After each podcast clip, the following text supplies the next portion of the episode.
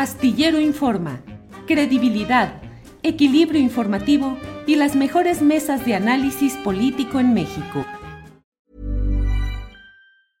You should celebrate yourself every day, but some days you should celebrate with jewelry. Whether you want to commemorate an unforgettable moment or just bring some added sparkle to your collection, Blue Nile can offer you expert guidance and a wide assortment of jewelry of the highest quality at the best price. Go to BlueNile.com today and experience the ease and convenience of shopping Blue Nile, the original online jeweler since 1999. That's BlueNile.com. BlueNile.com.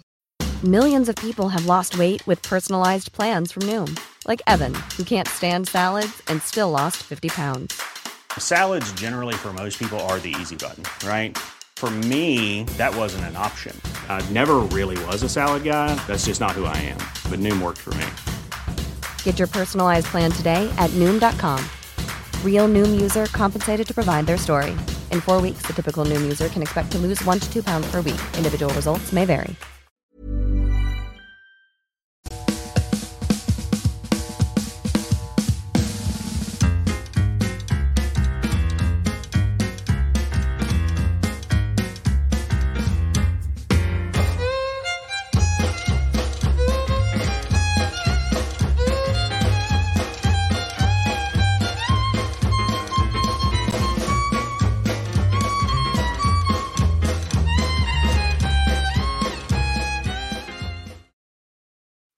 Hola, hola Adriana y nuestra querida, nuestra querida audiencia. Hoy es lunes 22 de mayo y es la una en punto. Adriana. Muy buenas tardes, Temoris. Saludos a todos, a toda la comunidad astillera en este lunes. Les recordamos que nuestro querido Julio Astillero está en Europa, está de viaje. Ya nos había comentado por acá que además de ir a ver a su hijo Julio Alejandro, pues está festejando los 40 años con la querida comandante en jefe Ángeles Guerrero y por supuesto nos quedamos aquí a cuidar el changarro y Temoris, hay mucha información.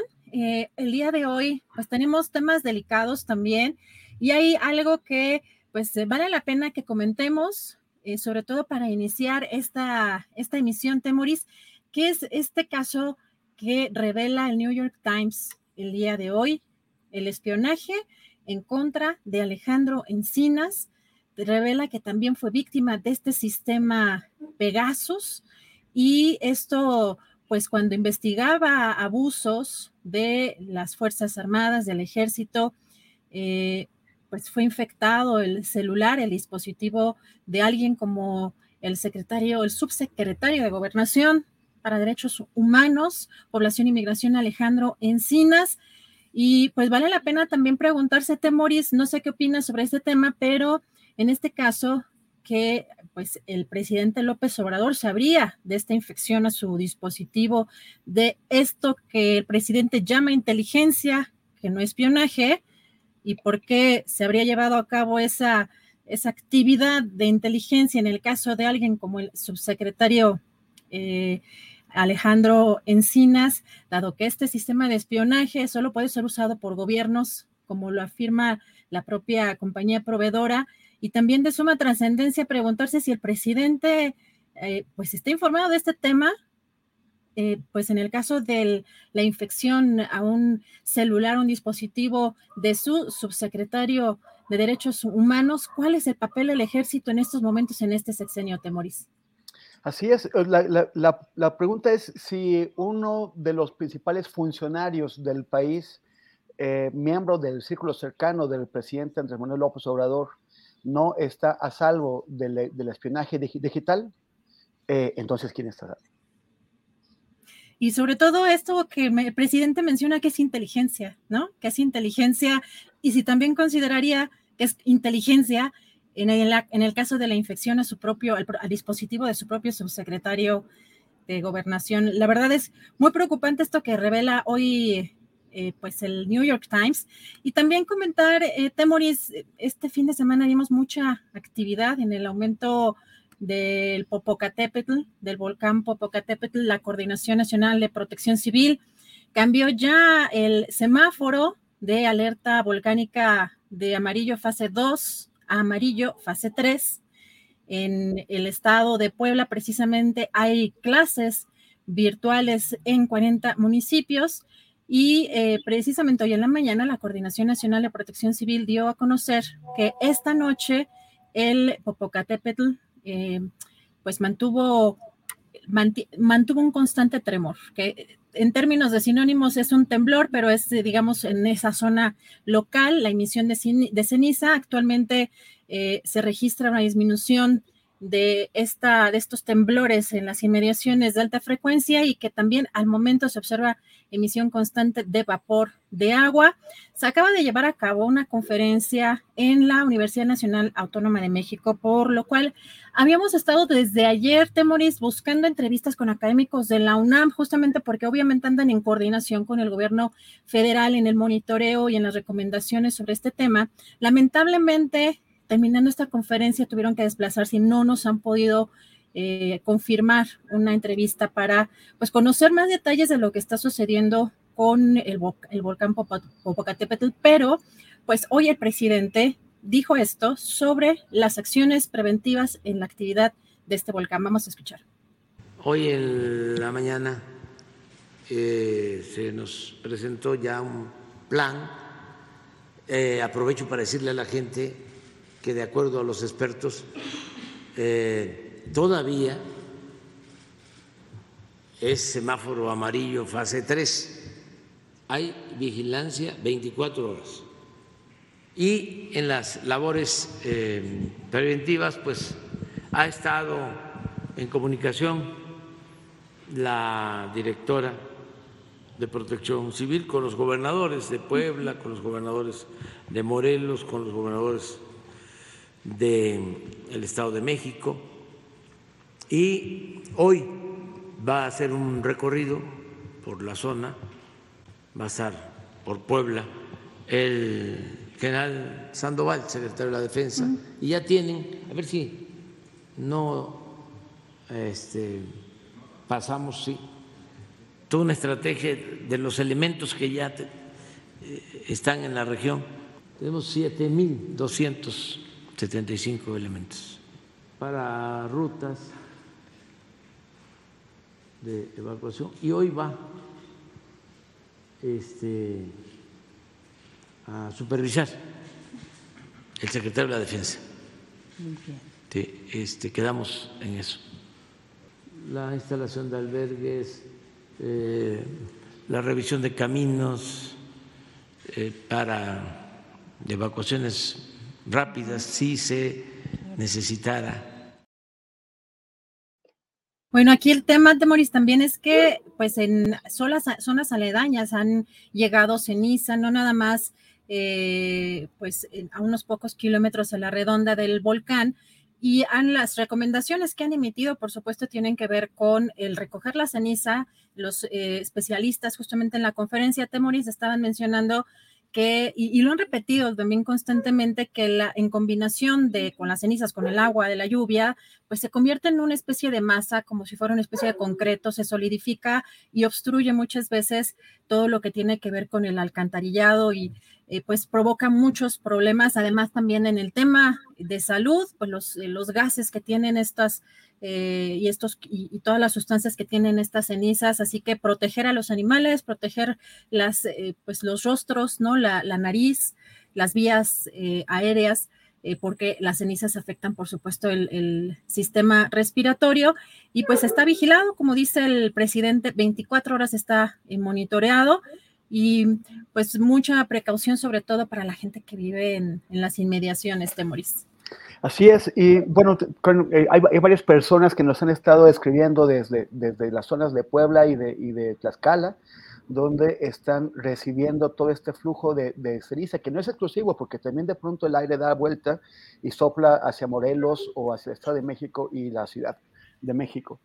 Pero, pero ese es muy peligroso y, y la, la, está pasando muy mal. La, la gente la que, con, con la que he podido conversar está teniendo eh, problemas en las vías respiratorias, en los ojos, y hay que, hay que seguir muy, atentamente todas las recomendaciones, por ejemplo, eh, la de no salir, cuidar un montón a los niños, y el tema, por ejemplo, no, no usar lentes de, de, contacto es mala idea, porque esto igual de pronto no lo ves, pero, pero sí, sí te puede provocar una, una molestia importante en la, en la retina, en, el ojo. Exactamente, sí, hay, hay, sobre todo para la gente que vive pues muy cerca del volcán, pero también pues en la Ciudad de México ya se han registrado eh, pues también la, la, presencia de estas, de estas cenizas eh, así que pues el uso del cubrebocas eh, cuando se está en la calle es una buena idea. Vamos a estar al tanto. Ojalá que mm, pues en cuanto pueda uno de los académicos eh, que están en contacto con el gobierno federal pues tomarnos una llamada para darnos más detalle, porque por supuesto uno de los temas y de las preguntas que suelen hacerse con cierta frecuencia es en qué momento va a hacer alguna erupción y pues la respuesta que hemos visto una y otra vez de los científicos es que no tienen una bola de cristal, que no es algo que se pueda predecir. Eh, siempre quizá vale la pena el, tomar en cuenta eh, quizá o el preguntar sobre la frecuencia de algunas de las actividades, porque hay algunas, no sé si tuviste oportunidad de ver el fin de semana, Temoris, pero la cuenta de Sky Alert, ahí hay un tema eh, complejo de manejo de información, sobre todo en términos de emergencia, porque pues empezó a emitir una serie de, información que podría ser un poco escandalosa, eh, en el sentido en el que se estaría haciendo una especie de costra en la, eh, pues en, la punta del volcán, dando a entender que en algún momento tendría que liberarse, ¿no? Y creo que el, lenguaje, cuando es, no es una instancia oficial, en el caso de Sky Alert, que es una empresa eh, privada, entiendo no tiene nada que ver con pues las eh, emisiones de información oficiales, pues de pronto, eh, sobre todo en temas sísmicos como los que hemos vivido en la Ciudad de México y en este caso con una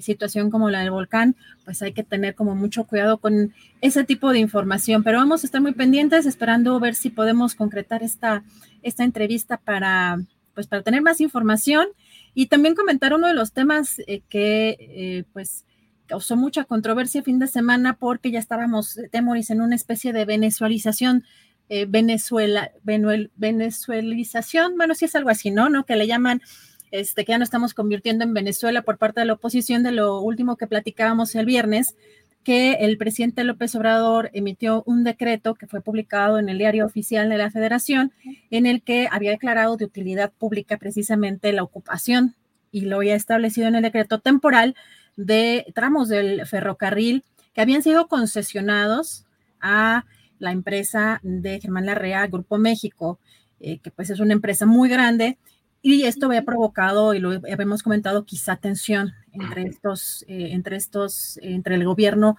y este empresario. Hoy el presidente aseguró que no fue una expropiación a Ferrosur y pues, que se estaba negociando.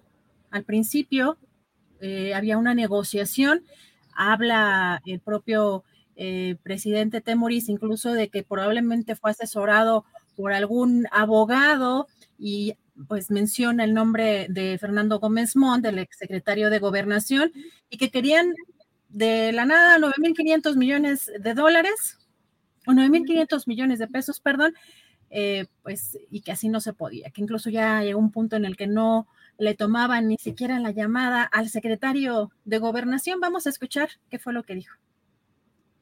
El Grupo México tiene, por eso, una concesión porque dice, se expropió. ¿Qué se expropia? Lo que es propiedad privada. Es muy distinto el recuperar una concesión que es de la nación. Depende de la actitud de la empresa.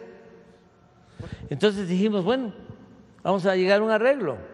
Y ya íbamos avanzando, pero este, intransitables, dejándonos eh, como única opción el derecho de paso. No, llegó el asunto a que ya no le contestaban el teléfono al secretario de gobernación. Y eso está mal porque pues antes era distinto. ¿Qué había antes? Un contubernio. me quedo con la idea de que ya no iba a haber problema. Sí, sí, sí, sí, nos arreglamos. y vienen con una propuesta de que querían que les pagáramos 9.500 millones de pesos. Pues así ya no se puede. Sí, pero ni siquiera este, a un precio este, justo, sino un, un abuso. Que se haga después del procedimiento legal, la autoridad competente mande hacer un avalúo y se paga una indemnización, si es que les corresponde. Pero imagínense, pagar 9.500 millones, no hay ningún problema en el caso del banco, no es un asunto personal, no es un pleito con Germán Larrea, no. ¿Cómo ves, Temoris? Pues aquí el presidente dando una amplia explicación de la negociación que ya tenían, que, probablemente él considera que por parte del eh, asesoramiento de un abogado, eh, pues pidieron eh, otras cosas y pues ahí tuvo que tomar otra decisión el presidente Temoris. Así es, yo creo que es, era, era muy, muy importante dimensionar lo que en realidad estaba ocurriendo, ¿no? Eh, efectivamente, de pronto hubo una serie de voces eh, que, intentaron convencer a la gente de que ya estábamos al borde del comunismo y de que ya el país, ahora sí, ahora sí, eh, era, iba, a ser Venezuela. O sea, no, no, no cuando dijeron primero, sino que ahora sí. Pero uno, ¿cuántas expropiaciones ha hecho este gobierno? O sea, son muy pocos. Está lo, lo de, y todas han sido sustentadas o justificadas en el interés público. Y, en, el, caso de Grupo México, no es que los hayan que les hayan quitado todos, eh, fueron un poquito más de, de 100 kilómetros, cuando Grupo México tiene más de eh, 11 mil kilómetros de vías concesionadas. O sea, les están quitando realmente un pequeño paso, porque además está el tema ese, es el derecho de paso que dice el presidente, como si esto es territorio de la nación, es propiedad de la nación, ¿por qué ellos tienen que darnos el derecho de paso? Nosotros les damos el derecho de paso a ellos. Entonces, eh, y, no, es, eh, no es propiedad privada, es una concesión. Entonces, creo que poner las cosas en claro ha sido muy útil, sobre todo para quienes ya estaban eh, imaginando a las tropas de, de Joseph Stalin, Stalin invadiendo el país pues este fin de semana, pues ahora sí que se dieron este festín los, los de la oposición, justamente pensando en que ya estábamos buscando divulgar, que ya estábamos en Venezuela, en una especie de Venezuela también, y pues hoy el presidente ofrece una explicación amplia, pero también eh, la platicaremos, eh, querido Temuris, con eh, Claudia Villegas, que ya está por acá conectada, entre otras cosas, sobre temas de, economía para que nos dé su punto de vista. Temoris, si te parece, eh, regresamos contigo en un ratito más. Bien, muy bien. Gracias a Temoris Greco. Regresamos con él en un ratito más con más entrevistas. Y tenemos aquí a nuestra queridísima Claudia Villegas. Y yo estoy muy ansiosa por preguntarle qué opina y qué está pasando en este tema de Ferrosur, el gobierno de México y entre otras cosas, por supuesto, en materia económica, que es una gran periodista, reportera de proceso y directora de revista Fortuna. ¿Cómo estás, querida Claudia? Muy buenas tardes. Muy buenas tardes, querida Adriana. Aquí de saludarte. Estamos en tránsito a una cobertura, pero feliz, Adriana, de poder platicar pues felices nosotros, querida Claudia, porque pues ayúdanos a entender qué está pasando con esto de Grupo México. Digo yo, además del tema, por supuesto, que, que tú quisieras abordar este espacio, querida Claudia, pero saber eh, pues tu opinión sobre lo que ha estado pasando desde el viernes con esta, eh, pues este decreto en el que se publica en el diario oficial de la Federación sobre el caso de Ferrosur, esta empresa de Germán Larrea, y pues ya ve los comentarios eh, pues que van en el sentido de pues una expropiación y que el presidente explica que no fue así, como tal porque es una concesión. ¿Cuál es tu punto de vista, Claudia? Gracias, Adriana. Pues mira, hoy se puso un número sobre la mesa, 9.500 millones de pesos. La bolsa, el mercado financiero, pues está muy nervioso. Los analistas aprovechan cualquier cosa para tomar utilidades. Y lo que estamos viendo hoy, pues es mucho nerviosismo. Están incluso hablando de que Union Pacific, que es la socia estadounidense de Grupo México y que también tiene intereses, igual que Kansas City Southern, que es la otra empresa estadounidense, tendrían que comenzar a preocuparse. Mientras el mercado de valores no tenga señales de que esto es un caso único, que es un hecho aislado porque no se llegó a un acuerdo con el tema del derecho de paso, pero sobre todo con las prioridades que tiene el gobierno en materia de transporte ferroviario, pues no vamos a estar muy tranquilos en los mercados financieros, porque como te digo, Adriana, los inversionistas y los traders tratan de utilizar cualquier información para hacer utilidades. Y entonces comienza a decirse que esto podría ser una ola de expropiaciones.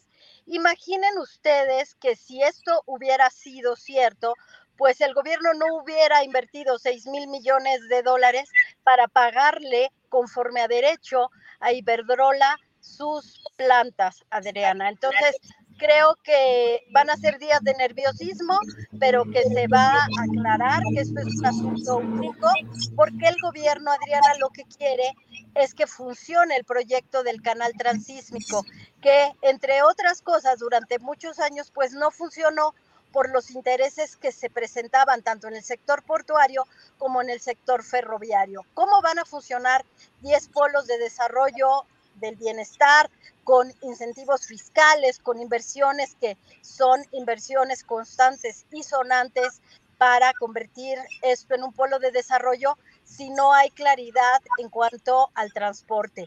La Comisión Federal de Competencia, ya mucho se les olvida, dijo en algún momento, Adriana, que en las rutas que controlaban estas empresas, pues era un oligopolio, porque entre Grupo México, entre Transportación Marítima Mexicana, que es la otra que está participando también en puertos, pues se estaba fraguando un oligopolio que no permitía la competencia. Incluso les cuento, en algún momento nosotros hicimos reportajes que hablaban que las empresas tenían tantos problemas para transportar con tarifas tan caras que proponían a las empresas ferroviarias que les permitieran comprar sus propios vagones, Adriana, y que se pudieran, pues nada más, enganchar a la locomotora para que no se tuvieran tantos problemas. Entonces, creo que es una acción importante. Se revoca la concesión, se expropian los activos que se quieran expropiar y se le paga al privado lo que considere un tercero,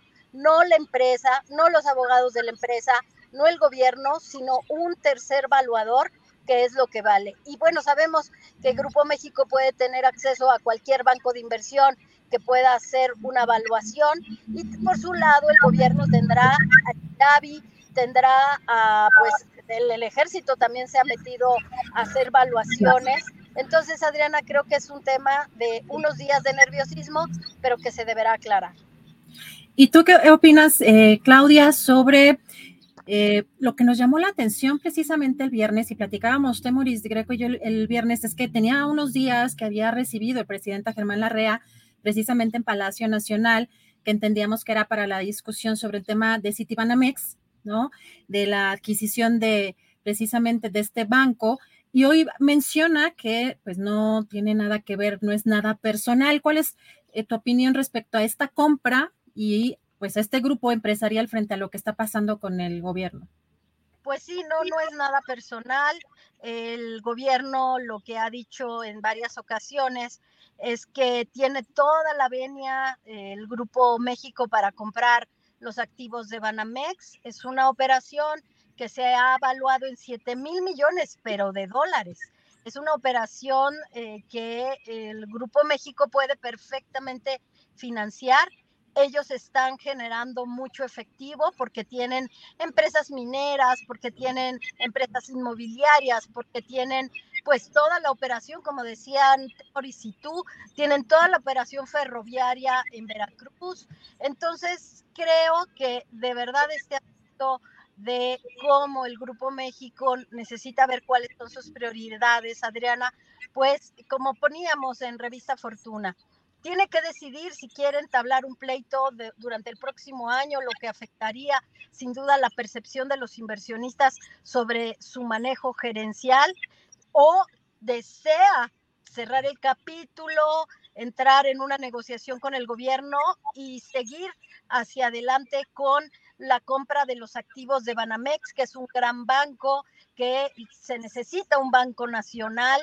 Entonces, lo que veremos aquí, Adrián, es un poco como una fortuna que se fraguó durante la época del neoliberalismo, cuando eh, Salinas de Gortari trajo el modelo británico tanto para el sector eléctrico como para la participación del sector ferrocarrilero estadounidense atado a las eh, prioridades del Tratado de Libre Comercio, puede evolucionar el señor Germán Larrea y convertirse en un grupo institucional, profesional, que puede estar aprovechando el, la experiencia que ahora tenemos con el Nearshore en Adriana, porque esa zona sí o sí va a crecer.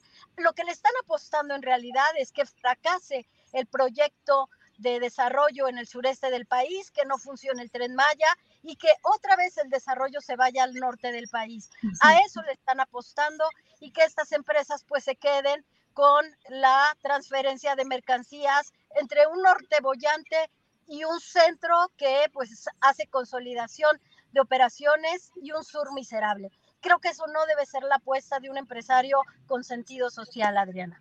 Muy importante este punto de vista que nos das, eh, Claudia. Y eh, antes de cerrar esta participación tuya el día de hoy, preguntarte si hay algún otro tema más que quieras compartir eh, con la audiencia de Astillero Informa, que tenemos en Revista Fortuna o en la revista Proceso, que podemos disfrutar de tu trabajo, querida Claudia. Gracias, pues quiero recomendar la revista Proceso, le damos seguimiento al tema de José Córdoba Montoya, eh, tuvimos acceso a información que confirma lo que se publicó. No solamente lo publiqué yo, Jesús Cervantes hace pues más de 20 meses dio a conocer que el hijo de Claudio X González y José Córdoba Montoya eran socios en una empresa para el sector eléctrico. Lo que yo hice, eh, retomando esa investigación que hizo Jesús, fue preguntarme cuáles eran los negocios que sí pudo realizar esa empresa, Energía Tamazunchale, una SAPI, una sociedad de administración para el público inversionista, una SAPI, y bueno, pues resulta que tenía negocios con Iberdrola, me dicen que ya salió del capital de energía Tamazunchale, lo que no pudieron confirmar es que los permisos ya no estén a nombre de energía Tamazunchale y que ya se tenga notificado que José Córdoba Montoya ya no tiene nada que ver en Iberdrola. Entonces, Adriana, pues recomendarles este texto en donde también recuperamos la información y adelantamos que a las AFORES se les, eh, les van a dar un rendimiento si deciden las AFORES invertir en los SECADES, los certificados de capital de desarrollo, que es un mecanismo híbrido, les darán más o menos el 10 o el 15% en dólares.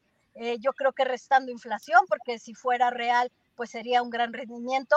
Restando la inflación, que en Revista Fortuna les hemos reportado en Estados Unidos será de entre 2.5 y 3%. Entonces, ese texto vale mucho la pena para darle seguimiento, Adriana. Y en Revista Fortuna no se pierda la cobertura que estamos realizando de toda esta operación del el tren el transísmico, lo que representa la compra de esta, bueno, la compra en realidad de los tramos, Adriana. Pues mucha información en revistafortuna.com.mx, Adriana.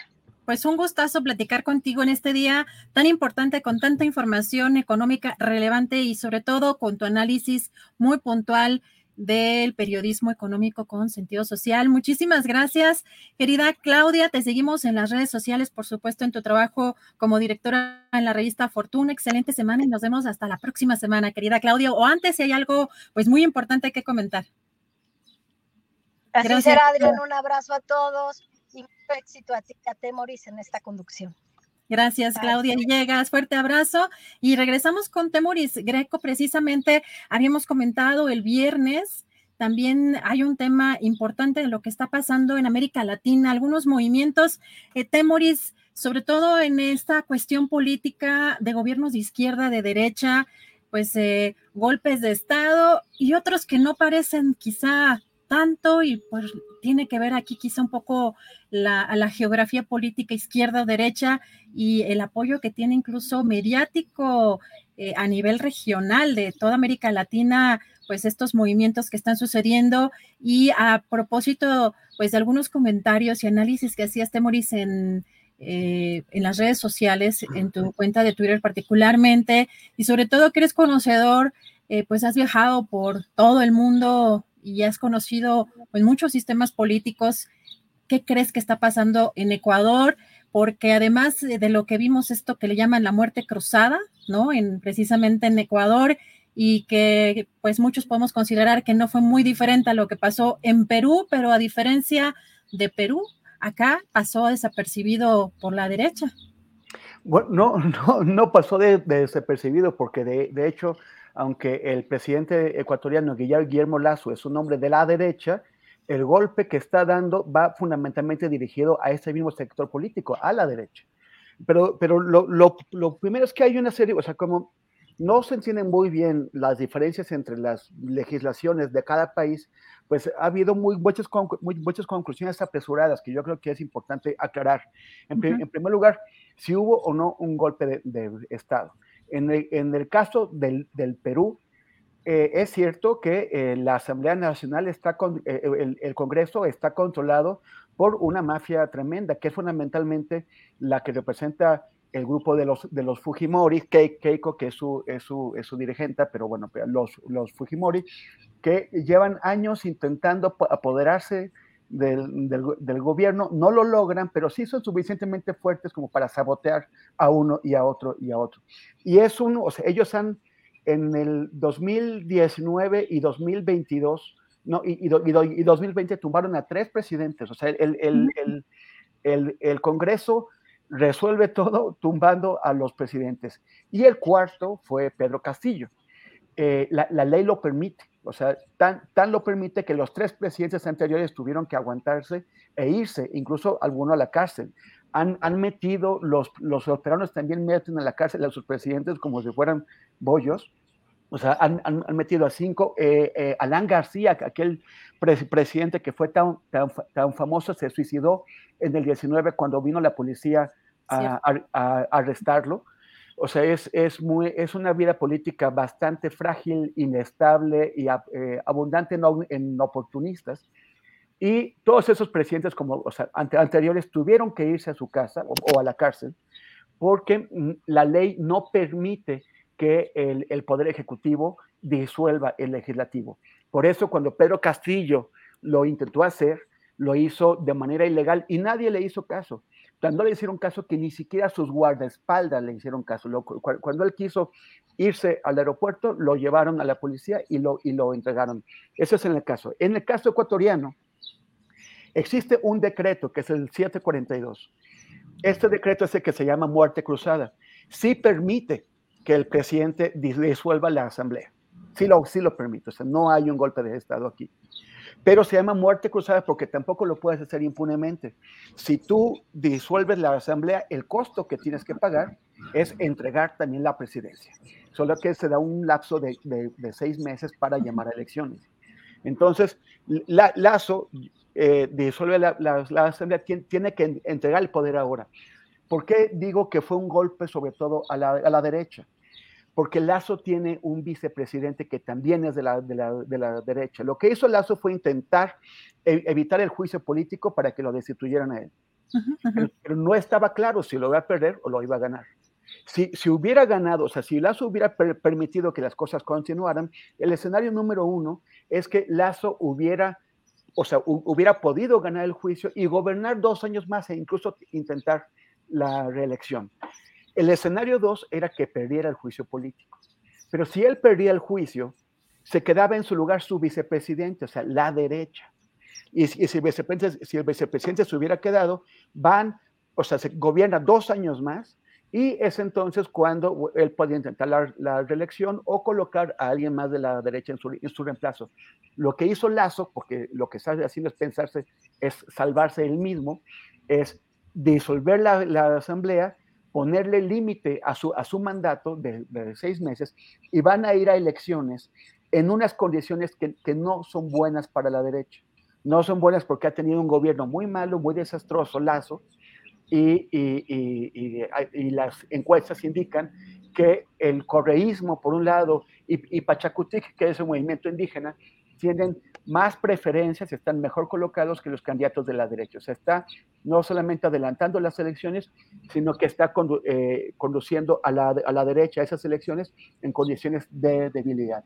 Por eso incluso el, el expresidente Rafael Correa ha dicho, uh, pues este, lo que está haciendo es ahorrarnos casi dos, dos años de mal, de mal gobierno, porque ven la posibilidad de, de empezarlo pronto. Temoris, aquí, por ejemplo, ¿cuál es el factor legitimidad en el caso de, independientemente de la legalidad en la que se haya hecho uno y otro? Por ejemplo, el presidente ha insistido, ¿no? Que es un tema, en el caso de Perú, eh, de racismo y de clasismo, de grupos políticos que buscan derrocar eh, que buscaron quitar, por supuesto, a Pedro Castillo y dentro de este marco de supuesta legalidad, como aquí también lo tenemos, pues el Poder Judicial, que también ha estado bajo la lupa y, sobre todo en estas últimas eh, semanas en un enfrentamiento constante con el presidente, allá qué tanto consideras que tiene esa legitimidad una y otra en otro caso, porque finalmente, eh, pues sí hay pues una, independientemente de la legalidad o la parte técnica, una similitud en cuanto a la, pues a la operación, digamos técnica, no, no en la parte legal, ¿no? Pero de los movimientos que eh, y políticos que hicieron, en el caso por, eh, de, Lazo, pues por evitar ese juicio político por corrupción, y en el caso de Pedro Castillo por buscar pues salvaguardar su, su gobierno por esta pues esta presión que ya tenía de, de los grupos de oposición, ¿no?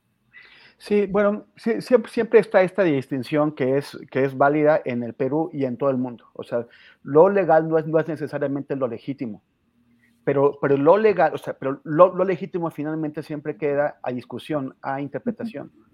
Y lo, y lo, y lo legal se, supone que es el consenso mínimo alcanzado entre los distintos, entre los distintos conceptos de, de legitimidad, a menos que sea una imposición.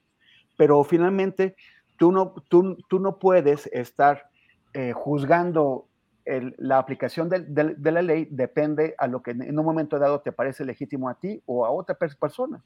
O sea, hay, entonces en, en, el Perú, eh, a, mí me parece que el gobierno de, Dina Boluarte, que es el que quedó tras, tras la salida de, de Castillo, ha sacrificado su legitimidad a través de la represión y del asesinato de muchísimas personas.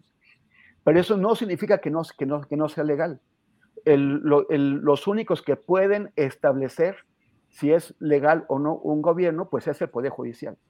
O el, la Asamblea o el, o, el, o el, Congreso a través de un, de un, de un juicio. El, problema es que la Asamblea, el, Congreso está, está secuestrado.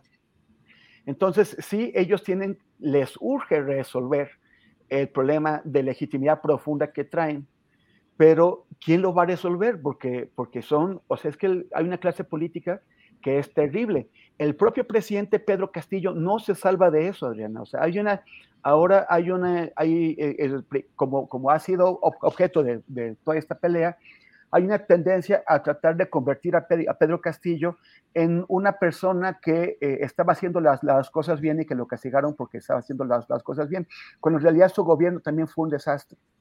Y fue un desastre porque, por un lado, él mismo no estaba preparado para, para, para, esto, también porque estaba en minoría, pero además porque sus aliados, el partido que lo, que lo postuló, que está en manos de un, de un señor que se llama Vladimir Cerrón, es un partido que de pronto es como de izquierdas, pero de pronto es es de, es de derechas, bastante eh, autoritario, o sea, tiene, tiene un sentido de la, de la política muy, muy antigua, tan autoritario que cuando quisieron controlar a Pedro Castillo, él tuvo que, que, eh, que marginar o que, o que, o que poner de, a un lado a Cerrón. Entonces también el, el, el, de Castillo fue un gobierno muy caótico, porque además fue el gobierno de una minoría. Él, él obtuvo en las, en las elecciones presidenciales en la primera vuelta un 11% de la, de, la, de la votación pero estaba, había tantos candidatos, estaba tan, tan fragmentado que ese pequeño porcentaje le sirvió para ir a la segunda vuelta de nuevo contra, contra Fujimori. La, gente realmente no votó por Castillo, votó porque no quería que Keiko Fujimori llegara a la presidencia. Entonces él llega tampoco tenía una, una sólida base de, legitimidad, no tenía ni, ni, partido político. Esto es parte de la crisis. Era tan frágil que para Fujimori fue fácil eh, aislarlo y, y, ponerlo en, en, jaque. E, ellos cómo van a resolver su, su, problema no se sabe porque no tienen con quién. O sea, no se ve en la política peruana una, una persona que tenga autoridad política y autoridad moral como para conducir una, lo que parece que hace falta, que es una refundación del, del Estado republicano en el Perú, porque tienen realmente un desastre. Temuris, pues mucho movimiento en América Latina y pues por supuesto que también en las conferencias mañaneras está presente el análisis también del propio presidente de la República sobre estos temas que ya han tenido pues señalamientos también por parte o reacciones por parte de, esos países o de funcionarios de esos países y vamos a estar siguiendo este tema. Eh, y regresamos en un ratito más, tendrás una entrevista con la colega Beatriz Pereira sobre eh, Ana Gabriela Guevara y pues la polémica en la que ha estado envuelta, pues no diría que en las últimas semanas, sino en los últimos años eh, al frente de CONADE. Mientras tanto, en lo que eh, estamos contigo en esta entrevista, vamos con nuestra querida Jacaranda Correa y regresamos en un ratito, Temoris. Perfecto, saludos a Jacaranda. Gracias a Temoris Greco. Regresamos en un ratito más con él y, ya está aquí lista Jacaranda Correa. Recuerden, removiendo las neuronas con nuestra querida Jacaranda Correa, periodista y conductora de Canal 22. Recuerden verla los jueves, tiene un gran programa y siempre con temas muy interesantes. Lo mismo en este espacio, nuestra querida Jacaranda Correa, con temas que nos hacen pensar y reflexionar. ¿Cómo estás, Jacaranda? Muy buenas tardes.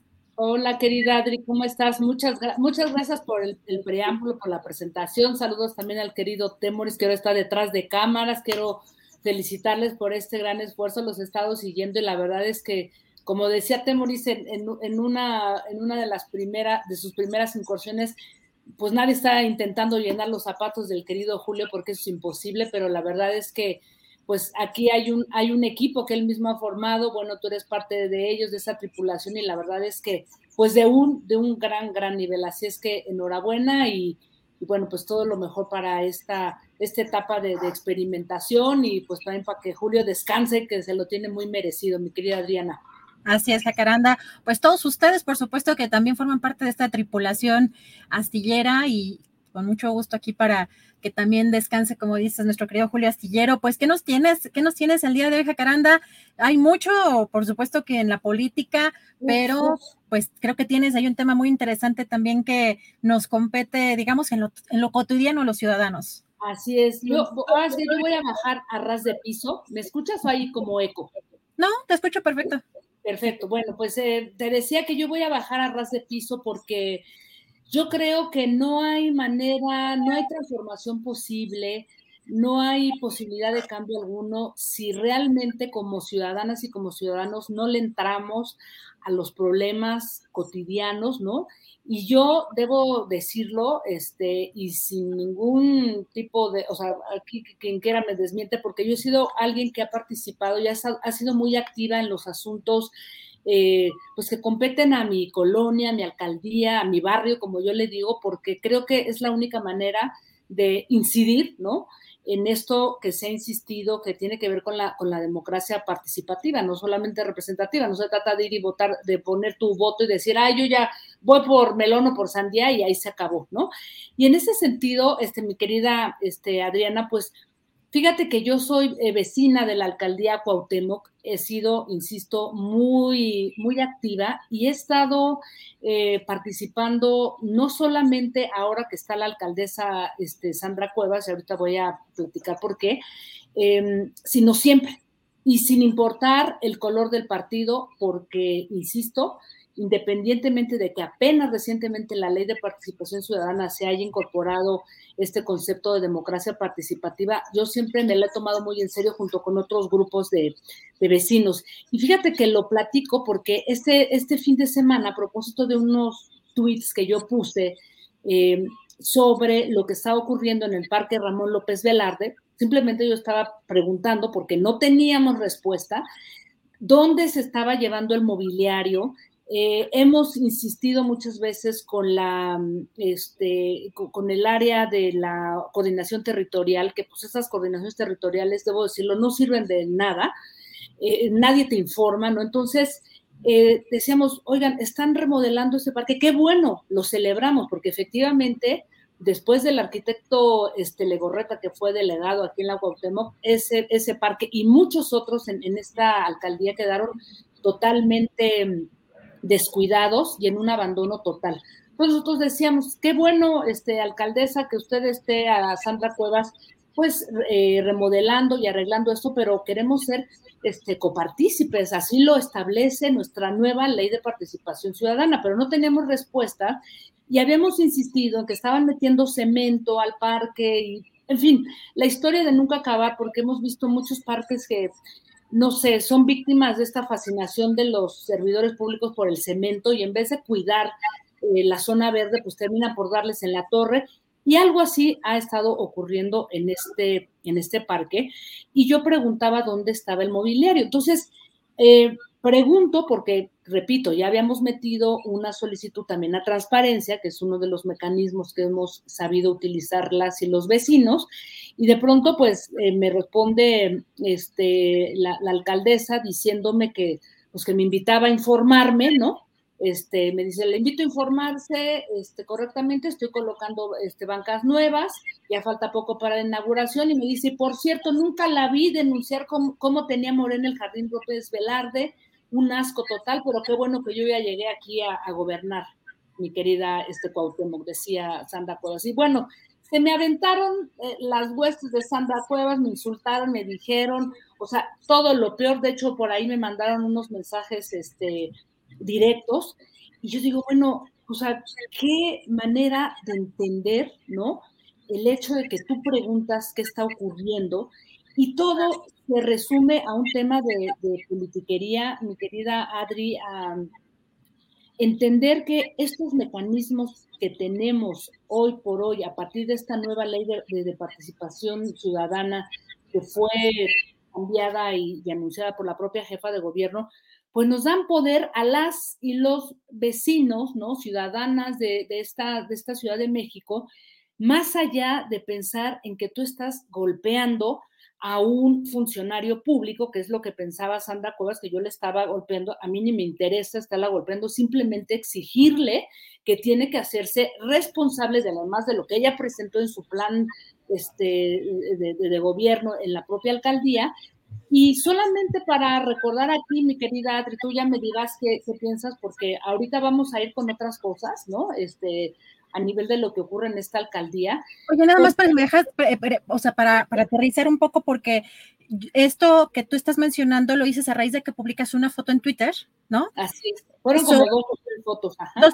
pero para que también, digamos, tengamos el contexto, eh, que me parece muy importante recordar y recalcar esto que mencionabas. Con estas fotografías en Twitter, tú pones la banca que estaba previo a la modificación de Sandra Cuevas, que era una banca digamos, con, Histórica. una, ¿cómo, le, ¿Cómo es eso acá?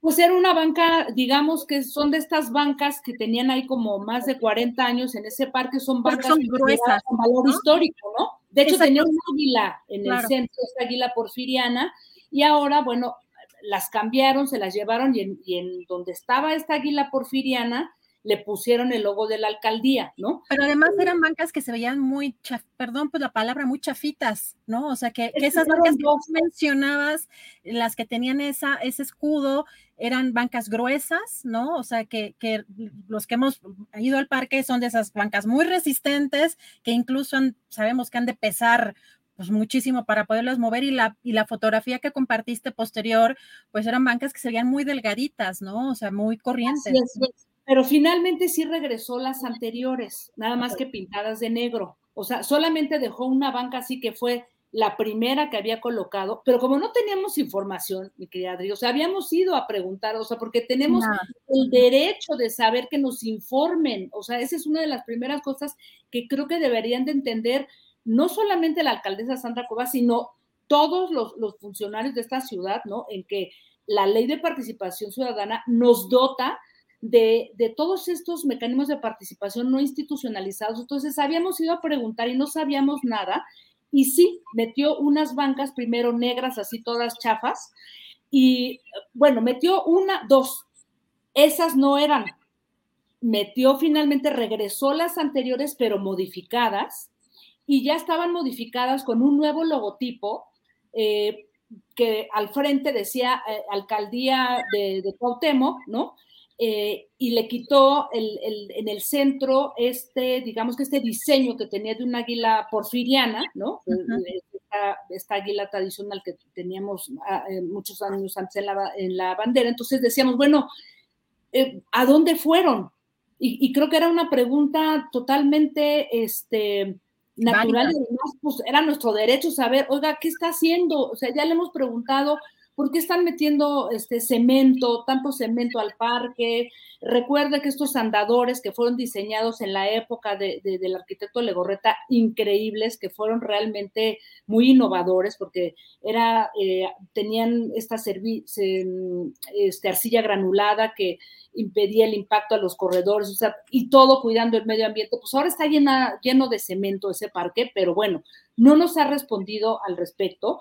Y entonces todo empezó, digamos que alrededor de esa polémica por las, por las bancas, que no teníamos idea dónde estaban, y la respuesta, pues digamos que fue esa, y pues la que te cuento de, todos sus, seguidores, o no, no sé, la verdad, este, yo no me meto a discutir, la verdad, no, no, no entro a las discusiones en Twitter desde nunca, es una cosa que yo me he puesto como regla, pero me parecía que, lo que había comentado la propia Sandra Cuevas, pues no estaba a la altura de una funcionaria pública, ¿no? Porque eh, creo que yo no le estoy atacando porque si es de, la, de la alianza, porque si es de Moreno, del PAN o del... O sea, a mí no me interesa, yo soy una ciudadana y, y que ejerce su derecho a participar y a preguntar.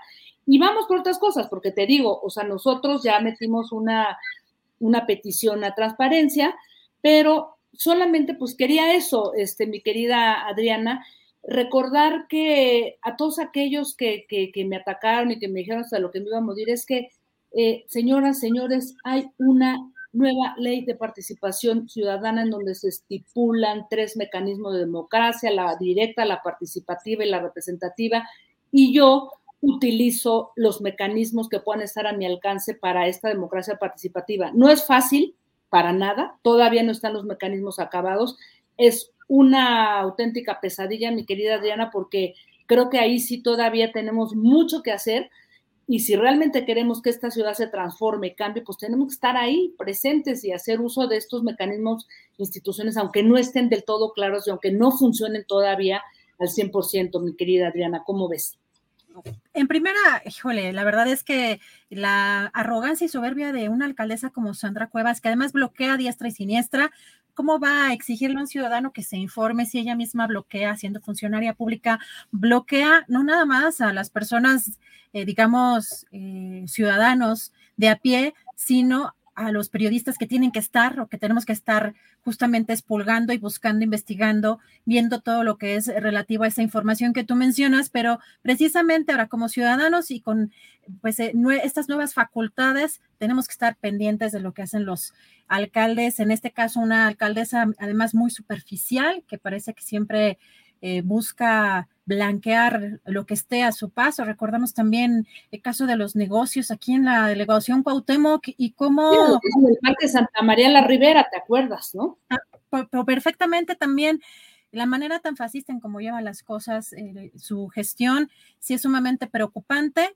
Eh, aquí también incluso yo le llegué a comentar en algún momento a Julio que minutos, fíjate, minutos antes de entrar al aire, empezaban a taladrar aquí afuera en la, en, la banqueta, pues se metía, por supuesto, absolutamente todo en la, en, pues en, el departamento en donde vivo, pero además cuando salí a preguntar qué estaban haciendo, no me supo realmente decir la persona eh, que estaba eh, llevando a cabo ese, pues ese taladreo ahí en, el, en, la banqueta.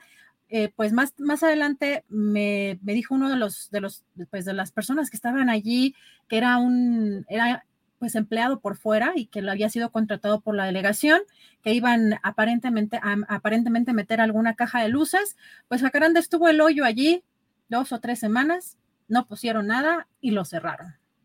Esa es otra, pero hay que ahí, es donde dices también el, uso o, el em, eh, de recursos de esa manera, ¿no? Que incluso pudieran estar eh, teniendo actos de corrupción al aparentemente, eh, pues, registrar algo, ¿no? Registrar una, una actividad que no se concluye. Y la falta de información, mi querida Diana, porque es lo que decimos, informen, o sea, es su obligación informar por qué hicieron este hoyo, por qué quitaron, por qué cambiaron, o sea, no estamos, ahora sí que no estamos pintados, no somos floreros las ciudadanas, los ciudadanos, entonces informen y sepan que tienen una obligación para con nosotras, ¿no? Porque pues eso lo dicta una, pues, una ley, ¿no? Insisto, y entonces, pues bueno, mira, yo, insisto, yo no me quiero pelear porque después de todas estas agresiones yo dije, paso, o sea, ya, pues, adiós, chao, pero que sepa que ahí vamos a estar y ahora vamos con las calles que son una porquería, bueno, en toda la ciudad, pero ahí ni se diga, mi querida Diana. Nos hemos además acostumbrado, ¿no? Que además no hay banqueta y que hay que caminar por las aceras, por el, pues el anillo vehicular. Este, luego también entiendo que para los ciclistas es muy complicado, por eso yo no ando en bicicleta, porque además vivo, vivo sobre un eje, vivo sobre un eje donde pasa puro tráiler, o sea, si viviera a lo mejor en la Condesa y ando entre callecitas, así todas coquetas puede ser, pero hay muy pocas vialidades para ciclistas, pero eso no quiere decir que el ciclista tenga que estar en el lugar de la banqueta, no atropellando a los peatones, que eso también suele pasar, a mí me ha pasado con bastante frecuencia y todo esto, por supuesto, que es parte de los derechos que tenemos también como ciudadanos y es un tema que me parece importante que hayas puesto sobre la mesa, querida Jacaranda. Así es, mi querida Diana. Pues bueno, ya me, despido, pero no sin antes decir que voy a insistir en este tema porque ahora en este pleito político que está la alcaldía con la jefa de gobierno, están disputándose a quién le corresponde arreglar las calles cuando está perfectamente claro que las vías primarias le corresponden al gobierno de la ciudad y las calles eh, secundarias, ¿no? Le corresponde a la alcaldía. Ah, pues no. Entonces, mientras tanto, todo es como un, este, sabes, un campo minado y es terrible, porque yo soy ciclista, peatona, también soy automovilista, pero ciclista sobre todo, y entonces no es posible. Entonces están echando la bolita, este, la alcaldesa con la jefa de gobierno, es un horror, así es que pues ahí vamos a estar y que sí, como periodista tengo esa, esa digamos que esa inquietud, pero también soy ciudadana y desde ahí ejerzo mis derechos, mi querida. Pues muchísimas gracias, querida Jacaranda. Te vemos además el próximo jueves. No sé si tengas ya algún adelanto de lo que vaya a ser. Ah, a ver, platícanos. Mira, rápidamente, fíjate que voy a hablar, eh, aprovechando una presentación que me invitó el doctor John Ackerman sobre este libro que se llama La disputa por la democracia en las redes y los medios. Buenísimo. Eh, el programa eh, ah, no, este, este jueves no, este, vamos a hacer la presentación el jueves en, ahí en el Tlatelolco Lab y para la próxima semana les vamos a hablar del, de, este libro. Pero, mi querida Adriana, no quería yo revolverme, este jueves es muy importante y sí, les invito a que vean Debate 22 porque hablamos con la maestra Sayuri Herrera de esta unidad especializada que se abrió para estudiantes de preparatoria y de universidades para denunciar los temas de acoso y violencia sexual. Así es que es un programa muy importante y ya platicaremos de eso, mi querida Diana, porque hay que darle seguimiento a este tema que es muy importante, esto de la, de la nueva unidad que fue una conquista de las estudiantes y estudiantas de la UAM, este, de todos sus planteles. Pues estamos pendientes, querida Jacaranda, por lo pronto te mandamos un fuerte abrazo y nos vemos por aquí la próxima semana. Un abrazo, mi querida Diana, a ti y a también. Gracias, Jacaranda Correa. Y recuerden verla los jueves en Canal 22. Regresamos con Temoris Greco. Antes de que entre esta entrevista, que va a estar muy interesante por todo lo que ha estado pasando en torno a esta, pues Ana Gabriela Guevara, la titular de la CONADE. Ya veremos qué te cuenta, querido Temoris. Y pues tenemos todavía algunos, algunos datitos. Eh, pues alguna información relevante de la conferencia mañanera. No sé si viste fin de semana, eh, querido Temoris, esta manifestación encabezada, protesta encabezada por el gobernador de Veracruz, Cuitláhuac García, que incluso había imágenes de féretros, ¿no? Había imágenes de féretros. Ya hemos visto de manera recurrente que hay protestas en, pues afuera de la Suprema Corte de Justicia de la Nación, protestas que aparentemente de algunos personajes que no necesariamente están vinculados a Morena, e incluso llamaba mucho la atención una, nos comentaba Arturo Cano, que era una persona que no estaba vinculada al, partido, eh, pero pues eh, traía creo que una pistola de juguete o una metralleta de juguete y eh, pues en una circunstancia en contra de la ministra presidenta Norma Piña. Y pues el fin de semana que vemos esta protesta en contra de las, pues del Poder Judicial y que pues uno de los que encabezó esta, eh, pues esta, esta protesta fue el propio gobernador de Veracruz aquí en la Ciudad de México. No sé si tuviste oportunidad de ver algunas de estas imágenes, Temoris. Eh, a, mí, a, mí, me parece que está es muy, muy, legítimo que Cuitláhuac García eh, exprese su molestia con las decisiones de la Corte. Él es, él es pues una de, de, las, de las partes que han, han, sido afectadas, o sea, como, como, como parte del movimiento de la 4T. Pero eh, es que no, no, hay, no, hay, no hay que olvidarnos en qué país vivimos. Y no hay que olvidarnos también de que hay, hay gente, o sea, hay más papistas que el Papa. Y hay, hay gente que tampoco está muy equilibrada. Si esto tuviera un desenlace que nadie quiere, como un tipo de agresión contra, contra la ministra Piña o algún otro de los integrantes de la Corte, tendríamos un escándalo Sí, y aún si no estuviera vinculado con esta protesta, pero es una, una, forma, o sea, puede ser interpretado, puede ser visto como una promoción o, de, la, de, la, violencia. Pero, pero, todavía podría ser, ser, peor si alguien se inspirara en esta protesta y, y pensara que tiene algún tipo de mandato o de, o de, o de inspiración para cometer algún tipo de agresión, sería muy, muy grave y tendríamos un problema político todavía mayor. A mí me parece que, eh, la Corte está, eh, se, ha involucrado demasiado en el debate político nacional cuando, cuando, tiene que ser un juez imparcial y, ajeno a las disputas políticas. Pero más allá de esto, eh, a mí me parece que deberíamos mantener la, las expresiones de nuestras protestas de, dentro de la civilidad y recordando que en este país la gente se va a las manos y, y peor que eso. Temuris, pues vamos a, a, ver en unos minutos más lo que dijo el presidente justo sobre este tema. Mientras tanto, vamos a, a un pequeñito corte comercial y ya regresamos contigo y con la periodista Beatriz Pereira.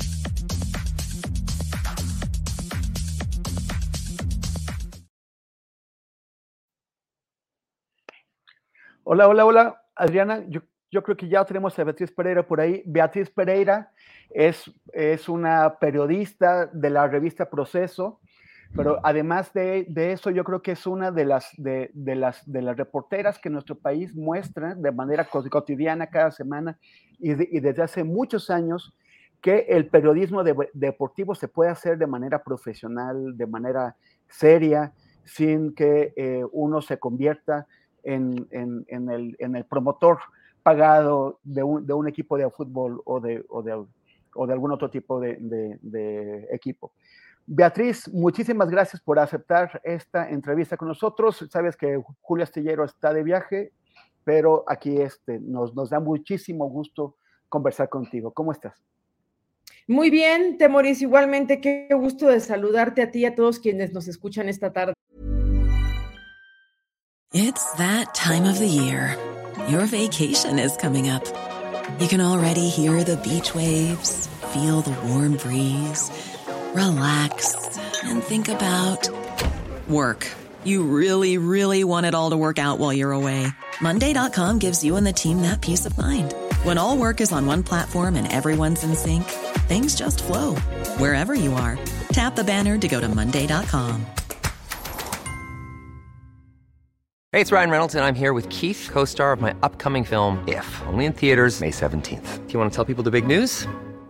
All right, I'll do it. Sign up now and you'll get unlimited for $15 a month in six months of Paramount Plus Essential Plan on us. Mintmobile.com slash switch. Upfront payment of $45 equivalent to $15 per month. Unlimited over 40 gigabytes per month. Face lower speeds. Videos at 480p. Active Mint customers by 531.24 get six months of Paramount Plus Essential Plan. Auto renews after six months. Offer ends May 31st, 2024. Separate Paramount Plus registration required. Terms and conditions apply if rated PG.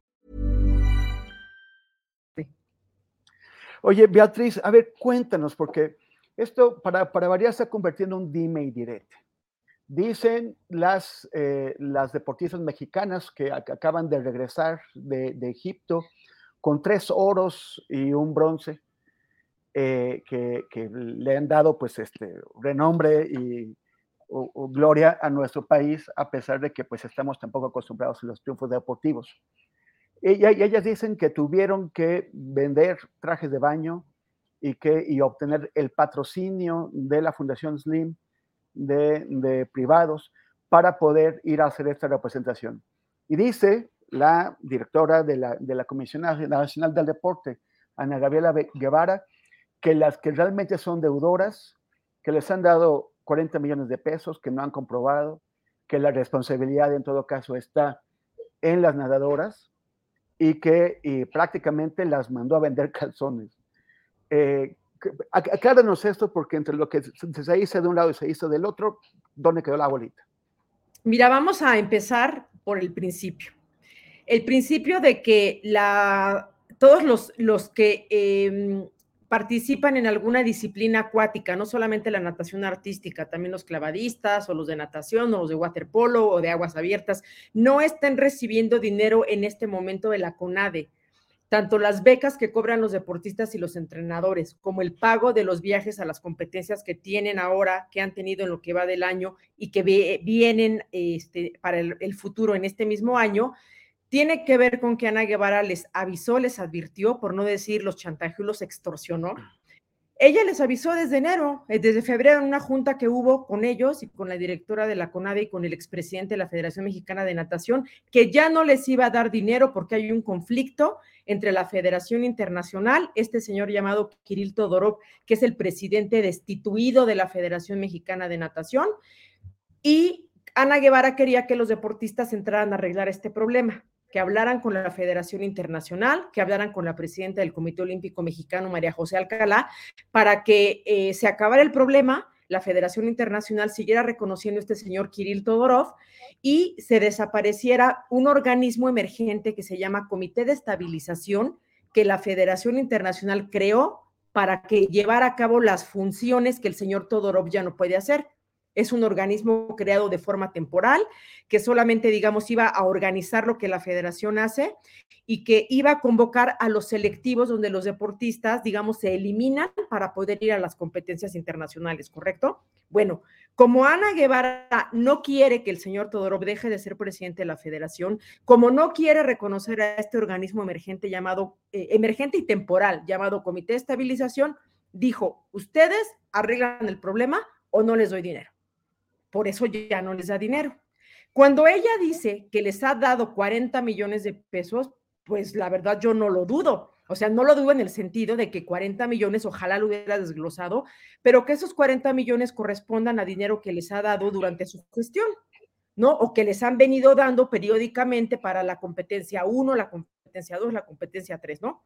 Dice ella que de esos 40 millones ellas deben 2 millones y que esos, ese adeudo de 2 millones corresponde al periodo 2016-2018, cuando ella no era directora de la CONADE, cuando el director de la CONADE era este señor llamado Alfredo Castillo.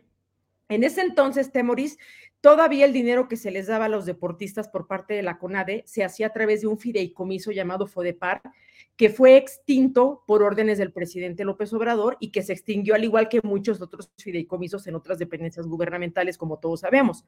Entonces, eh, ese fideicomiso tiene unas reglas de operación muy claras que dicen, si tú le diste dinero a un deportista, un entrenador, una federación para un evento 1 y no te comprueba el dinero de ese evento 1, estás impedido a darle para el evento 2 y por ende al evento 3, al evento 4. O sea, en tanto no te comprueben el primer dinero que les diste, no los puedes seguir dotando. Luego, entonces, si cuando Ana Guevara en 2018 se convierte en la directora de la CONADE, detectó y se dio cuenta que las nadadoras debían ese dinero, no solamente no podía, estaba impedida y su obligación para cumplir la ley era no seguir dándoles dinero.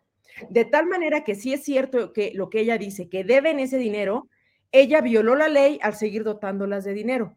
Y no solamente está obligada a denunciarlo en los medios, está obligada a recuperar ese dinero para que las deportistas no deban y no haya un quebranto a las finanzas públicas. Pero insisto, eh, el origen de esto es este tema. Ella no quiere que su amigo Kirill Todorov deje de ser presidente de la federación y le pareció una buena idea tomar a todos los deportistas de las disciplinas acuáticas como rehenes. Como estos rehenes no cumplieron y no hicieron esta misión que ella les encomendó de que arreglen lo que yo no sé cómo arreglar, pues les quitó el dinero y eso también, digamos, es una injusticia porque, insisto, si no merecen dinero porque son deudoras, ella hizo mal al haberles dado dinero. Pero en realidad no les está dando ni a ellas, ni a los nadadores, ni a los clavadistas, ni a los de las otras disciplinas, porque no quiere, porque ella está empecinada en que la Federación Internacional haga lo que ella quiere y que este comité de estabilización no exista porque este señor presidente espurio no quiere soltar el cargo que ostenta desde 2009. A ver, explícanos quién es este señor, quién, es Kirill Todorov. Ah, bueno, Kirill Todorov es un... ¿Y cuál es el problema con él? O sea, ¿qué es lo que pasa ahí? Es un señor de origen búlgaro que llegó a vivir a México hace muchos años de la mano de su papá, que era un militar búlgaro llamado Mincho Todorov, que vino como muchos extranjeros han venido a México a tratar de aportar algo para el beneficio del deporte mexicano, ¿no? Kirill Todorov era nadie, no figuraba en el, en el deporte mexicano, hasta que pues un día se hizo amigo de Nelson Vargas, ¿no? Del empresario de las acuáticas, ¿no? Y entonces, eh, cuando Nelson Vargas, este, pues estaban viendo que quién iba a ser el nuevo presidente de la federación cuando ya venía un relevo, pues Nelson Vargas lo apoyó. Y digamos que de la mano de Nelson Vargas, él se convierte en el presidente de la Federación de Natación. Y mientras ellos fueron muy amigos y se llevaron bien, pues trabajaban juntos de la mano, operaban todos los deportes acuáticos y todo era felicidad en la, en la Federación Mexicana de Natación. Sin embargo, Kirill Todorov eh, solamente podía ser presidente de la federación por dos periodos, entiéndase, eh, ocho años cada periodo de cuatro. Y él modificó indebidamente e ilegalmente, y digamos, porque él quiso, los estatutos de su federación para cambiar ciertos artículos que le permitieran poder, poder seguir religiéndose.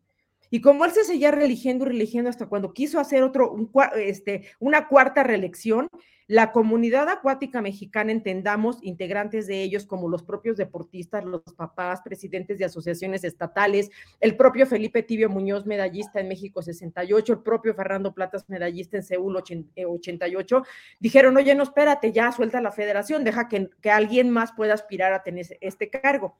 Bueno, como se aferró, lo fueron a acusar con la Federación Internacional y le dijeron, oye, revisa porque este amigo no se quiere ir la federación empezó a revisar y se dio cuenta que había modificado estos estatutos poniendo candados para que prácticamente solo él pudiera ser la persona que aspirara a ese cargo o los integrantes de su consejo directivo, que para pronto pues son sus cuates, ¿no?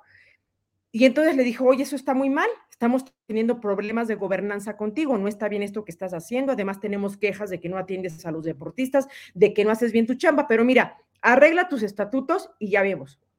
Como el señor no los arregló, en enero del 2022 le mandó una carta a la Federación Internacional para decirle, ya no te reconocemos como presidente de la federación, ya no eres vete. Él evidentemente lo apela en un tribunal internacional del deporte. Este tribunal internacional llamado TAS confirma la sanción y a pesar de que él ya no es presidente, Ana Guevara dice que ella, porque quiere, sí lo sigue reconociendo y que como para ella él es presidente todavía de la Federación Mexicana de Natación, pues le sigue dispersando recursos públicos y lo defiende a capa y espada. Paralelo a esto, Temoris, este señor tiene una denuncia que comienza en la UIF cuando estaba Santiago Nieto, lo empiezan a investigar porque has de saber que tiene propiedades, departamentos, terrenos, casas en Bosque Real, en Polanco, y entonces pues tú dices, ¿cómo le hace este señor que gana 50 mil pesos al mes para tener propiedades cuyo valor este, eh, pues comercial supera los 70 millones de pesos y el valor catastral pues como 25 millones, ¿no? De cómo le hizo. La UIF lo empieza a investigar pone la denuncia en la Fiscalía General de la República y la Fiscalía le abre la carpeta de investigación que ya está consignada ante un juez y se le vincula al proceso, a proceso por el probable delito de desvío de recursos, entiéndase, peculado. Entonces, en resumen, la directora de la CONADE, una funcionaria federal, no obedece lo que dice una federación internacional a la cual está obligada porque la ley de cultura física y deporte dice que las federaciones nacionales de los países están hechas a imagen y semejanza de las internacionales y que para tener validez ellas y sus presidentes deben tener el reconocimiento, el aval del internacional, eso a Ana Guevara no le importa. Ella lo sigue defendiendo y además, pues imagínate que hasta se toma tiempo para andar aportando pruebas por parte de la CONADE para decir, no, a mí no me debe nada, a mí no me ha manipulado el dinero, a mí no, no, no yo no tengo este, ninguna inconformidad en su contra, pero la realidad es que este problema que como verás tiene que ver con una cuestión administrativa de una federación que es un ente privado, más la parte judicial que ya está a propósito de esta denuncia de la fiscalía, pues tenemos a un tipo oscuro, negro, usurpando un cargo que Ana Guevara lo defiende y por este conflicto estamos viviendo hoy en estos deportes que te menciono, además de la natación artística, este problema de no les doy dinero y como no tienen dinero, pues efectivamente tienen que ponerse a vender trajes de baño, a pedir la ayuda a la iniciativa privada y ellos andar en los medios contando que la directora de la CONADE los despojó de lo que por derecho le corresponde, porque ese dinero ya se lo ganaron desde antes, desde hace muchos años atrás, por los buenos resultados en sus competencias internacionales. Oye, a ver, pero ¿cómo te explicas? O sea, el, el, costo de esto es en, para, para, la disciplina, para, para, para, la natación, para la imagen del país, para la imagen de, del, del, gobierno. O sea, la, la, decisión de Ana Guevara que, que de, de, defender a este señor Todorov, como le explicas, está teniendo un costo para, para, para la institución también. ¿Por qué este compromiso tan profundo de Ana Guevara con ese señor de, de, de, tenerlo ahí, que tiene todo el mundo en contra, eh, a pesar de, todos estos costos? Pues mira, uno, pues porque es su amigo. Dos, porque hay algo que es muy extraño que pasa en el deporte mexicano. No me, no, no me preguntes por qué, quién lo inventó ni por qué lo diseñaron así, pero la CONADE no puede ejercer el dinero federal que tiene de manera directa para poder gastárselo en la parte del alto rendimiento, lo tiene que bajar a través de una federación, la que te guste, la de atletismo, la de natación, la de taekwondo, todo. ¿Cómo funciona? La federación le dice, CONADE, necesito viajes para la selección de nacional que va a Corea. El viaje de 10 días vale este, 2 millones de pesos, entonces te hago una solicitud, la CONADE lo palomea, le dice sí, muy bien, ya presentaron, digamos, como su, su valoración de costos de cuánto cuesta el hotel, los boletos de avión, etcétera, dame este dinero, se los dan, ellos comprueban el dinero, o sea, la federación, pero si te das cuenta, el dinero sale de la CONADE, pero lo ejerce la federación. Bueno, este esquema, eh, Temorís, ha generado unos niveles de corrupción brutales en la CONADE porque los viajes no cuestan dos millones, vale un millón. Entonces los, servidores públicos de la CONADE se ponen de acuerdo con los presidentes de las federaciones y entonces los dos están de acuerdo en que en lugar de uno le pongan el costo de dos. Y entonces el millón que sale sobrando se lo reparten entre ellos. Entonces, en lugar de que digamos la CONADE sea este ente fiscalizador que le pida cuentas a las federaciones, se han coludido en este esquema de corrupción. Pero a ver, esto no es de la gestión de Ana Guevara. Esto pasó con Alfredo Castillo, pasó con Bernardo la Garza, ha pasado prácticamente desde que la CONADE empezó a tener estos presupuestos históricos de dinero que comenzar, que pasaron de ser de 600, 900 millones de pesos al año y que llevamos, llegamos a tener montos de 7 mil millones de pesos eh, para presupuesto anual de la CONADE. Entonces, yo te diría, no hay un incentivo para que esto deje de pasar y entonces, pues la respuesta es, eh, Ana Guevara le ha seguido dispersando dinero a este señor. Este señor, pues ya lo dice la fiscalía y dice la propia WIF que se lo ha gastado indebidamente. Entonces, pues yo creo que van de la mano. ¿no? Yo creo que después de la auditoría que, ordenó el presidente López Obrador y que ahí se confirmó por parte de la Secretaría de la, Función Pública que esto pasaba, pues yo te diría, si tú llamas al orden a las federaciones, pues los amigos servidores públicos de la CONADE que se benefician económicamente dejan de tener ese beneficio. Y los presidentes de federaciones, que todos sabemos que históricamente desde que existen las federaciones, pues han visto sus federaciones como cajas chicas. Por eso tienes a presidentes de federaciones que tienen 15, 20, 30 años en el poder y no se quieren ir y no quieren soltar las federaciones porque hay un dinero que se pueden robar fácilmente sin que nadie les diga nada, porque el ente fiscalizador, en este caso, quien le toca pedirles cuentas la CONADE, pues nunca les va a pedir cuentas y nunca les va a decir que lo que hacen está mal, porque hay un beneficio directo para los servidores públicos. Pero en realidad lo que, lo que estamos viendo es que el, conflicto de, de, las nadadoras que, que, que, la, que Ana Guevara parece querer reducir a un problema de Tupperware y de, y de Avon, en realidad está destapando eh, temas de corrupción muy profundos que vienen de muchísimos años y que no han sido corregidos ahora con la 4T. ¿Cuál ves, cómo, cómo, ves tú, a ver, por, por un lado, hacia dónde puede conducir este conflicto si, eh, si Ana Guevara insiste en desconocer a esta entidad que formó eh, eh, la Asociación Internacional para, para, para, resolver los problemas de la mexicana y también este, si, si vamos a llegar a fin de, sexenio y la CONADE va a seguir funcionando en estos cochupos que estás mencionando con las, con las federaciones, o sea, ¿hacia dónde conduce esto?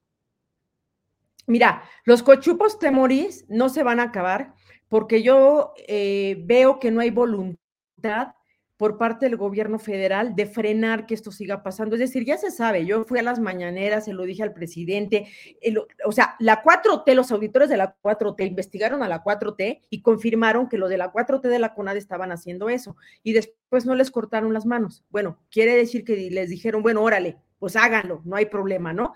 Entonces, ¿se va a acabar? No se va a acabar. Pero el problema este del que estamos hablando concretamente con los deportes acuáticos, me da la impresión de que ya se va a acabar, te explico porque la semana pasada María José Alcalá, la presidenta del Comité Olímpico Mexicano, dio una entrevista en la que dijo que ella pues ya iba a gestionar ante la Federación Internacional que digamos se disuelva este comité de estabilización y que el Comité Olímpico Mexicano haga las funciones del comité.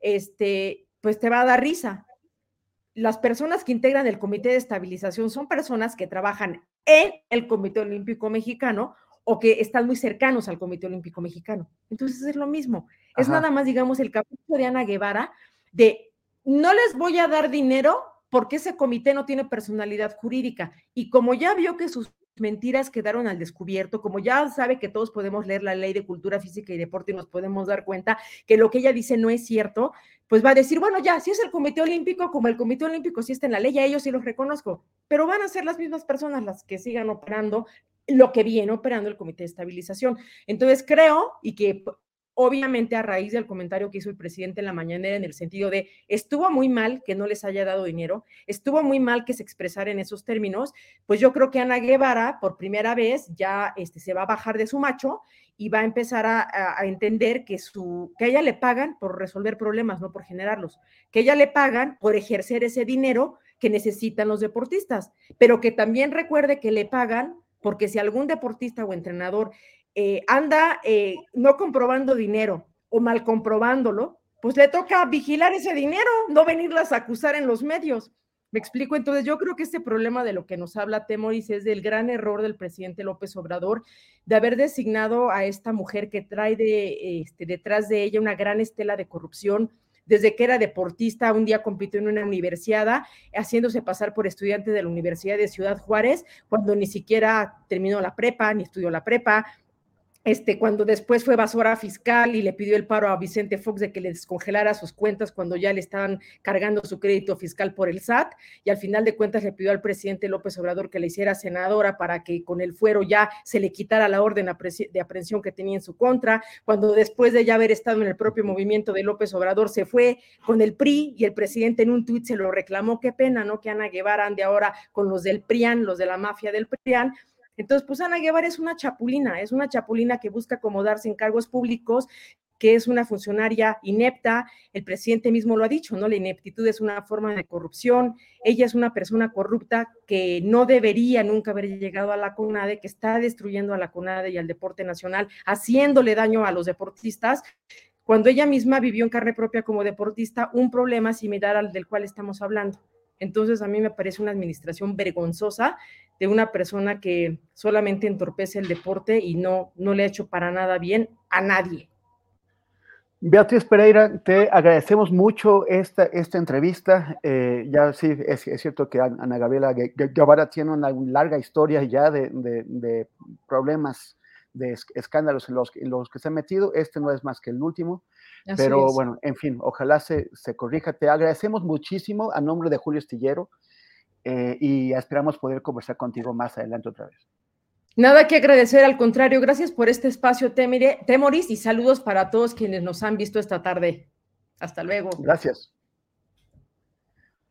Y ahora, a ver, me, me parece que Adriana Buentello nos, tiene preparados una, una entrevista con Rodrigo Gutiérrez, pero eh, ella lo, lo, va a presentar mientras... Eh, Así es, querido Temoris, pues también ya estamos a punto de iniciar, a unos minutitos de iniciar esta mesa contigo, con Salvador Frausto y con Jorge Meléndez, pero regresamos en unos minutitos mientras tenemos una entrevista, como dices, querido Temoris preparado, regresamos contigo más adelante. Muchas gracias, Temoris. Y tenemos esta entrevista, como bien mencionaba, hay un tema importante pues eh, que quizá algunos hayan olvidado de este personaje, Kirin Ordaz, el exgobernador de Sinaloa, que ahora está de embajador.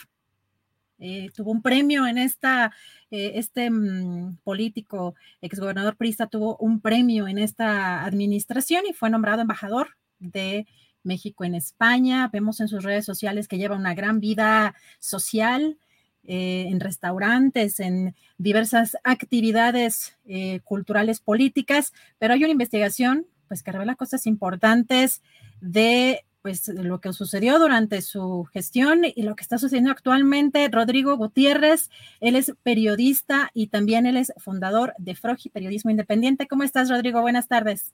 Hola Adriana, este, muchas gracias por la invitación, un saludo para ti, para toda tu audiencia y pues nada, a la orden. Pues adelante, cuéntanos qué pasó con este exgobernador, qué investigaste, porque ahorita lo vemos muy activo en las redes sociales, por supuesto, como embajador ahora de México en España, pero ¿qué fue lo que tú averiguaste?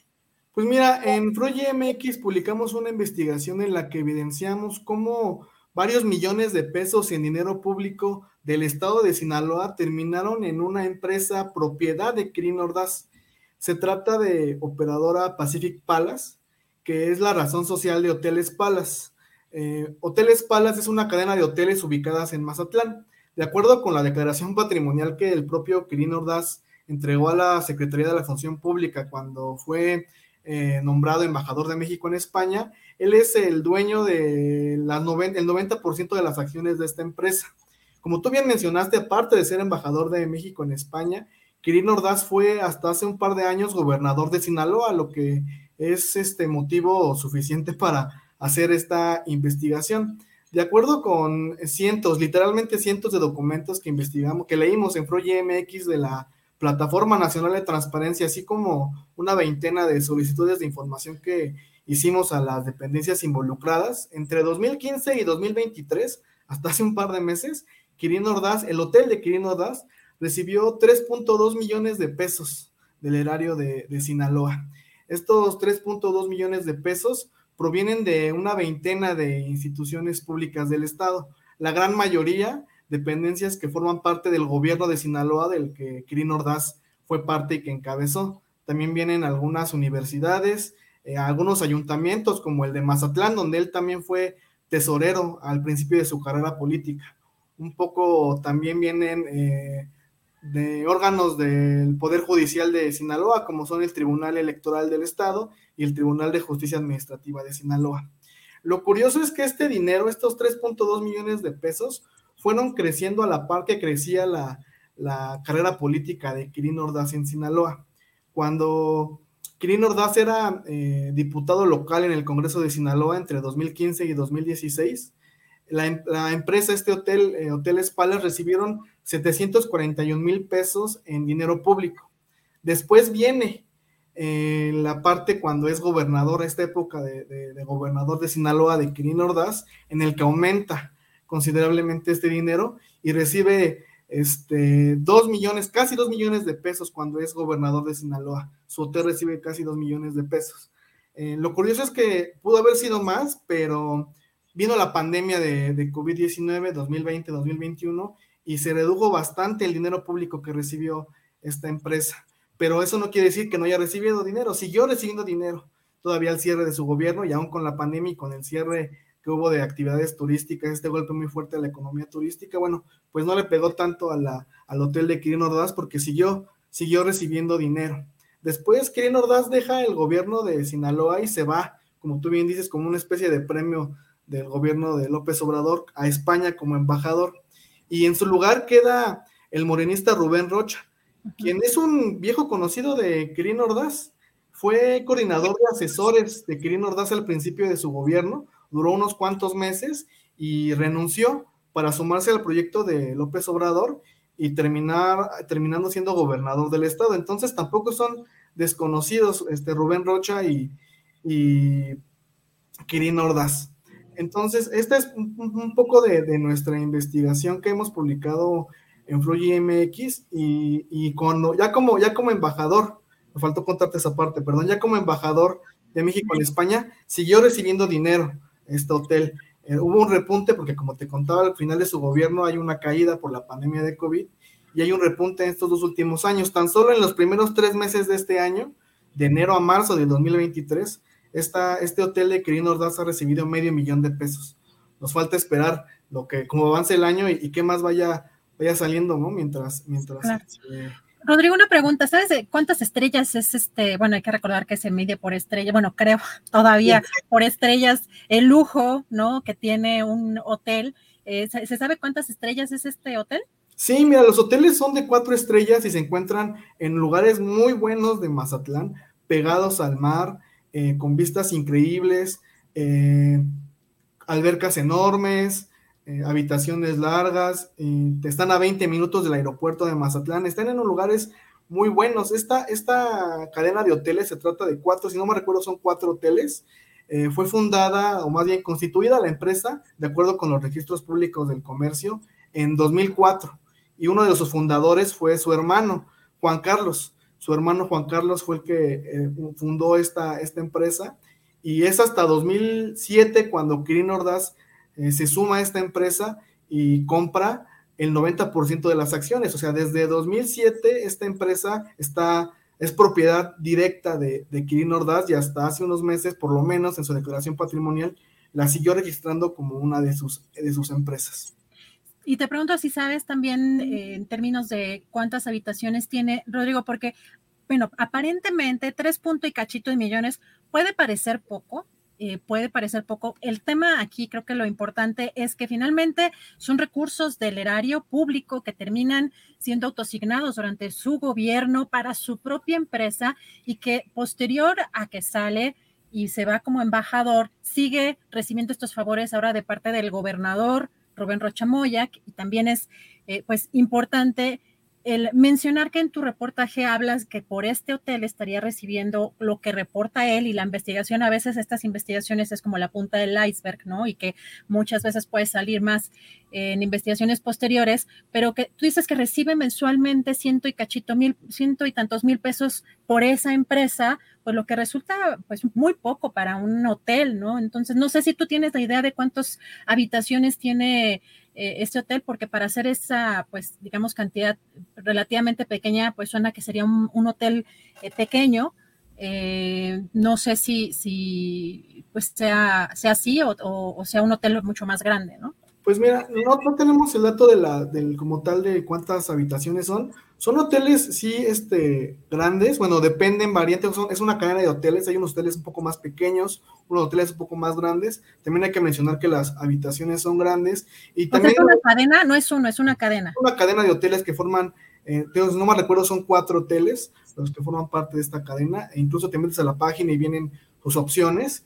Eh, aquí la, situación es que eh, me gustaría recalcar en el al menos 3.2 millones de pesos. ¿Por qué? Bueno, porque cuando nosotros detectamos esta, este hotel que empezaba a recibir dinero del, erario de, Sinaloa, eh, fuimos a la Plataforma Nacional de Transparencia a buscarla, a buscar contratos, a buscar este, de dónde, si, recibía dinero, y en efecto, recibía dinero, entonces venían, tú como sabes, en la Plataforma Nacional de Transparencia, pero regularmente no comparten todo, comparten como algunos, algunos datos, tú ya tienes que ir andando más. entonces cuando preguntamos a cada una de estas dependencias, eh, particularmente a la, cada una de las 20, eh, cuánto dinero habían, habían entregado a este hotel de Kirin Ordaz. Y lo más curioso es que muchas de ellas, la, más de la mitad, nos dijo que no habían, no habían entregado ni un solo peso al hotel de Kirin Ordaz, cuando en la Plataforma Nacional de Transparencia documentos, registros de estas mismas dependencias, o sea, no son documentos filtrados, no son eh, eh, rumores, no son trascendidos, no son documentos que vienen de la Plataforma Nacional de Transparencia, decían que sí, que sí habían recibido dinero. Entonces, pues, en una forma no sabemos, no sé, no sé si de ocultar o simplemente alguna, alguna, este, alguna, por decirlo suave, alguna flojera de las, de las unidades de transparencia que dijeron, no, nosotros no hemos entregado dinero público este hotel y en los registros aparece que sí. Y te digo, en los registros son como la parte superficial y es desde hasta 2015 y 2023. Puede haber desde antes incluso, pero no hay tanto, no hay registros antes de 2015. Entonces, esa es la dimensión de lo que, de lo que comentamos. Sí, 3.2 millones podría parecer poco, pero es, la, es al menos, podría haber sido más y muy probablemente fue más porque muchas de esas empresas, nos dijeron, muchas de estas instituciones, perdón, nos dijeron que no habían, habían, habían recibido dinero, de, habían entregado dinero a este hotel y, en otros registros decían que sí, solamente unas, unas dos dependencias sí dijeron que habían, habían entregado más de lo que venía registrado en la Plataforma Nacional de Transparencia, y la gran mayoría nos dijo menos de lo que hay en los registros y más de la mitad nos dijo que no había entregado ni un solo peso. De ahí lo preocupante y como tú dices, es la, punta del, iceberg de, este caso. Que Yo creo que vamos a ver más cosas a raíz de esta investigación que tú estás eh, poniendo en esta página, que además para quienes quieran verla, visitarla, está en frogi.mx, periodismo independiente con temas muy interesantes, pero yo creo que por ahí va a salir... Eh, pues eh, cosas más interesantes y más profundas sobre este tema. Pero Rodrigo, te agradezco mucho la oportunidad de platicar contigo. Estamos muy pendientes en las redes sociales y de todas estas investigaciones que estás llevando a cabo. Por lo pronto, te agradezco mucho la oportunidad de platicar contigo. No, Madrina, muchas gracias por la, invitación y un saludo para ti a la audiencia y nada, invitarlos a que ingresen a froji.mx. Muchas gracias, Rodrigo. Fuerte abrazo, Rodrigo Gutiérrez, periodista y fundador de Frogi. Recuerden visitarlo en frogi.mx con esta investigación. Eh, regresamos con Temoris. Eh, por acá ya anda listo. Todavía nuestro querido Salvador anda, dice que ya entra. Luego el internet es un poco lento. Querido Temoris, bueno, la plataforma a veces se traba un poquito, depende de la computadora. Yo creo que ya no tarda nuestro querido Salvador Frausto, pero si te parece bien, te dejo ya hasta aquí listo nuestro querido Jorge Meléndez, siempre muy puntual nuestro querido Jorge Meléndez con algunos temas interesantes para analizar y regreso para cerrar. Buenísimo, buenísimo. Gracias. Jorge, mi, querido Jorge Meléndez, ya vamos a empezar nuestra mesa en lo que llega Moris Greco. Salvador, Salvador Frausto. Más activo que de costumbre. ¿Cómo, ¿Cómo estás, Jorge? Qué, qué gusto verte. ¿Cómo, ¿Cómo te fue este fin de semana? Eh, bien y mal. Mal porque murió un compañero mío de la Facultad de Economía que era poeta. No sé por qué estudió economía, pero se llamó Antonio del Toro, un excelentísimo poeta y murió ayer seguramente y leí y pues eh, era un amigo verdaderamente brillante, con problemas eh, en una mano, tenía problemas desde chico, pero hacía una poesía verdaderamente buena, sublime, profunda, humana. Qué, qué, pena, qué, qué pena escuchar eso, Jorge. Así es, pero por el otro lado, aquí estamos listos para los asuntos que ya nos mandó doña Adriana Buentello. Excelente, y además estoy viendo que ya se está conectando don Salvador Frausto también, ya, ya está frente ah, ah, no, está en su casa. Yo pensé que andaba luego en su camioneta o en su carro. Es que ya me, ya me regañaron eh, en Twitter por este, conectarme manejando. Tienen razón, a lo mejor los, los colegas que, pues dicen que no se debe. Sí, bueno, qué bueno que ahora estás este, ya, más, ya, ya, más, tranquilo sin tomar riesgos. Exacto. ¿Qué tal? Bueno, pues qué gusto. Eh, a ver, vamos a empezar.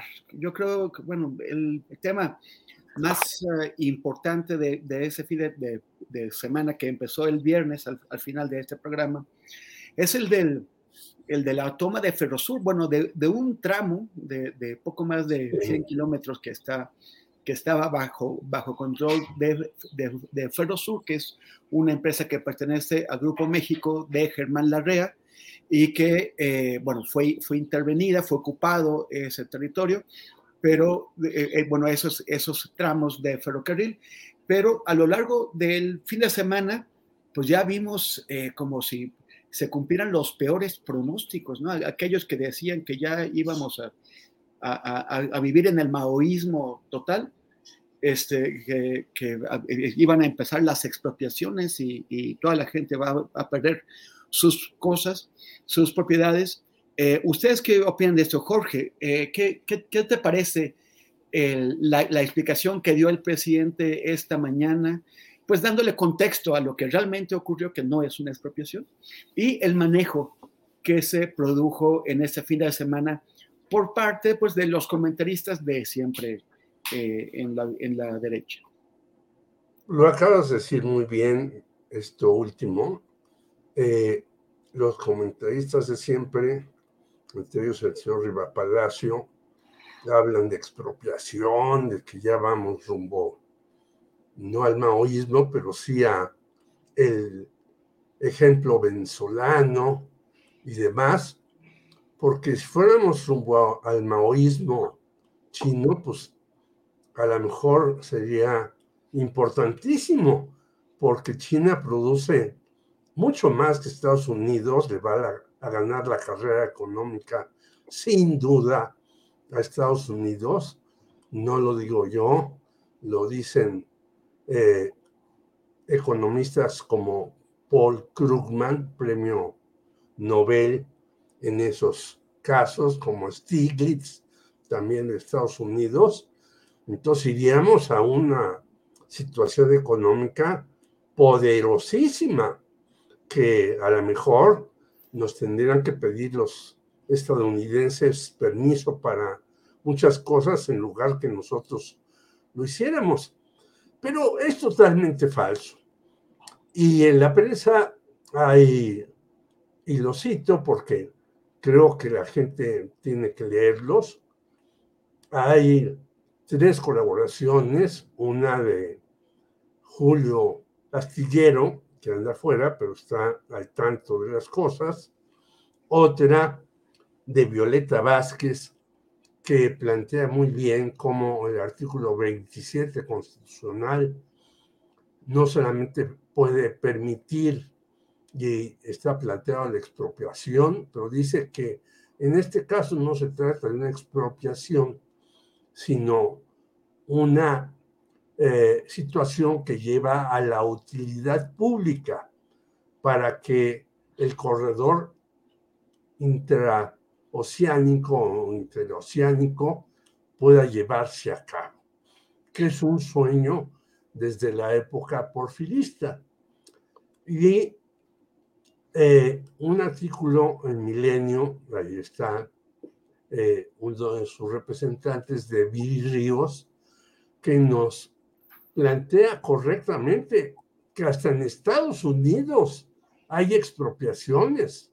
En todas partes del mundo hay expropiaciones y no causan el espanto que causan aquí. ¿Por qué causan aquí espanto estas cuestiones? Porque los medios, sobre todo los medios impresos y los medios televisivos, están en manos de empresarios que tienen no solamente temor, sino echan leña a una hoguera para que el señor López Obrador eh, se quede en entredicho y quizás en las próximas elecciones pueda perder eh, adeptos para el 2024. Yo creo que todo es un montaje como ha sucedido desde el principio de este gobierno, recordemos, se han dicho, bueno, ya llegó el observador, va a expropiar, va y uno se pregunta, bueno, son tan mentirosos que este señor Germán Larrea, en el sexenio de López Obrador ha ganado como en ningún otro sexenio y que le quiten 120 kilómetros de un ferrosur que lo utiliza únicamente para su negocio minero y ocasionalmente, pues es nada. Pero ya sabemos que los empresarios, si tú les quitas un centavo, hacen un escándalo espantoso. Entonces, eh, el, nuestro audiencia debe informarse bien y yo insisto en que hay que ver el artículo de Viri Ríos en Milenio, de Violeta Vázquez en Sin embargo y de Julio Astillero en La Jornada. Gracias, gracias Jorge. Salvador Frausto, ¿tú cómo ves? Eh, ¿Tú crees que esta actitud que, que el presidente López Obrador describió en Germán Larrea, que estaba exigiendo 9.500 millones por el, por, el, por, el, uso de ese tramo, que, que, no toma el teléfono, que prácticamente eh, o sea, hizo pues, todos esos gestos de, de, desprecio hacia los funcionarios públicos. El, ¿Será que la REA no imaginó que, el gobierno, o sea, que, que, el presidente López Obrador estaba dispuesto a utilizar todas las herramientas que le da el gobierno, que el Estado mexicano estaba, tenía la, la, voluntad de llamarlo al orden si, si él eh, pues actuaba de esta forma. ¿Será que estará sorprendido ahora? Eh, fíjate, Temoris, en primer lugar, qué gusto estar en este espacio con, con ambos periodistas, con Temoris Greco y con eh, Jorge Meléndez. Y bueno, pues me llama la atención poderosamente eh, dos asuntos sobre este tema. Uno, el discurso del presidente López Obrador, que prácticamente dice, bueno, el asunto es, eh, ya está en una mesa de negociaciones entre funcionarios eh, designados por el gobierno federal y, em, y, la gente de, de, Germán Larrea, de Grupo México, para poder resolver los asuntos que tienen que ver con pues esta mm, toma de control eh, temporal que está haciendo el gobierno federal de un tramo del tren que está en posesión de, mm, de las empresas eh, relacionadas con Germán Larrea. Eh, más allá de eso y de que se asustó mucho el conservadurismo mexicano con el tema de la expropiación y como bien ya lo han señalado en distintas columnas, tanto Julio Hernández Astillero como Violeta Vázquez Rojas y como eh, Viri Ríos, como bien dijo Jorge, eh, explican bien, no se trata de una expropiación. El tema está en una toma de control temporal, que me parece que una de las lecturas que le podemos dar es eh, el equilibrio que ha intentado ejercer el presidente López Obrador con ciertos funcionarios que se creían eh, todopoderosos, que movían los hilos de este país y trataban a los políticos, incluso a los presidentes, como sus empleados. Eh, el asunto en ese terreno está cambiando definitivamente. Me ha tocado estar en mesas em, de conversación eh, con funcionarios em, de administraciones anteriores o con eh, analistas políticos que conocían bien a los funcionarios de los sexenios anteriores que eh, comentan un gran enojo dentro de las cúpulas empresariales en México, que era eh, cómo alzaban el teléfono y les hacían los favores que querían los secretarios de Estado, incluso el presidente de la República, líderes de los congresos em, eh, federal y, estatales, y esa circunstancia está cambiando. la división entre el poder político y el poder económico es una de las eh, promesas que hizo el presidente López Obrador y me parece que es una de las que están eh, moviéndose de manera importante porque eh, si le van a dar además el banco grande, Banamex, al grupo de Germán Larrea, si está ahí en esa jugada y tiene otra serie de negocios con el gobierno federal, no se somete a las reglas, no toma las llamadas, pide dineros, cantidades de dinero exorbitantes, pues entonces estamos frente a un eh, una circunstancia de sometimiento del poder político frente al poder económico. El mensaje que está mandando el presidente López Obrador es muy claro. No hay sometimiento del poder político frente al poder económico y se tienen que seguir las reglas de negociación que se establecen desde los ámbitos de jurídicos correspondientes, que en este caso son los que faculta la Constitución. Y en segundo lugar, y lo digo brevemente, eh, cómo se alimentó la narrativa eh, de la oposición frente al fantasma de la expropiación eh, que no existe, es, pues es un discurso dirigido a ese 30% de la población que secunda y respalda al PRI, al PAN y al PRD, y que, eh, pues, donde están incubados los antiobradoristas, digamos, em, de cepa, que no va más allá de ese de ese sector. Ahí se queda esa narrativa y es la misma narrativa que oíamos en el 18 con cosas tan absurdas como que iban a los ricos, les iban a, si les sobraba un cuarto, les iban a meter eh, dos o tres mexicanos pobres, hasta en latina les iban a meter, y si tenían sillones, los iban a dormir en los sillones. Y esa narrativa es real. Nuestro público, em, yo la llegué a escuchar de mucha, de mucha gente y, em, y, está en los sectores panistas, del mismo modo que ahora circulan estos eh, rumores y se van hasta el YouTube y a las redes sociales a decir, ahí viene la expropiación del dictador maldito. Entonces, eso es falso, absolutamente. Igual que Jorge, recomiendo leer a, a Viri Ríos, a Violeta Vázquez eh, Rojas y a nuestro querido Julio López Astillero. Por el otro lado, ¿qué, ¿qué, es lo que está pasando? Eh, bueno, esta mañana ya eh, salió esta información muy, muy preocupante de que el subsecretario de, de, Derechos Humanos de la Secretaría de Gobernación, Alejandro Encinas, ha sido sometido al espionaje, no con cualquier sistema de, de, espionaje, sino específicamente con Pegasus, el mismo que desde 2017 ya se, denunció que fue muy empleado para espiar a, activistas y a, y, a, periodistas y que este año también hemos tenido varias denuncias. Este, se ha empleado para espiar a, la, gente del, del, Centro Pro de Derechos Humanos, a, Raimundo Ramos, un activista muy importante y muy expuesto a la violencia en Tamaulipas, o también eh, a, un, a un periodista de un, de un portal informativo.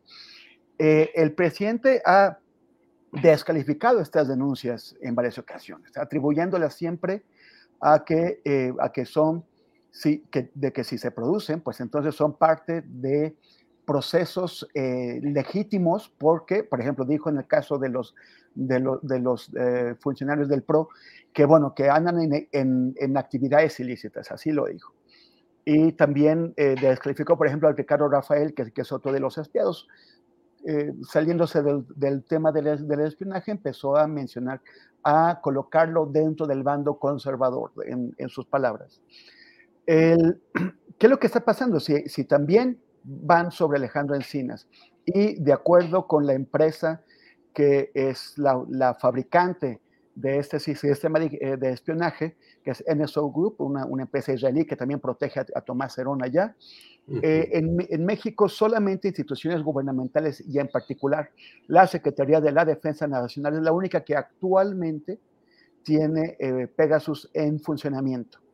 Y, de, hecho, la Sedena, de acuerdo con la información que ha, provisto esta empresa israelí, es la que más ha empleado Pegasus en el mundo para hacer esas tareas.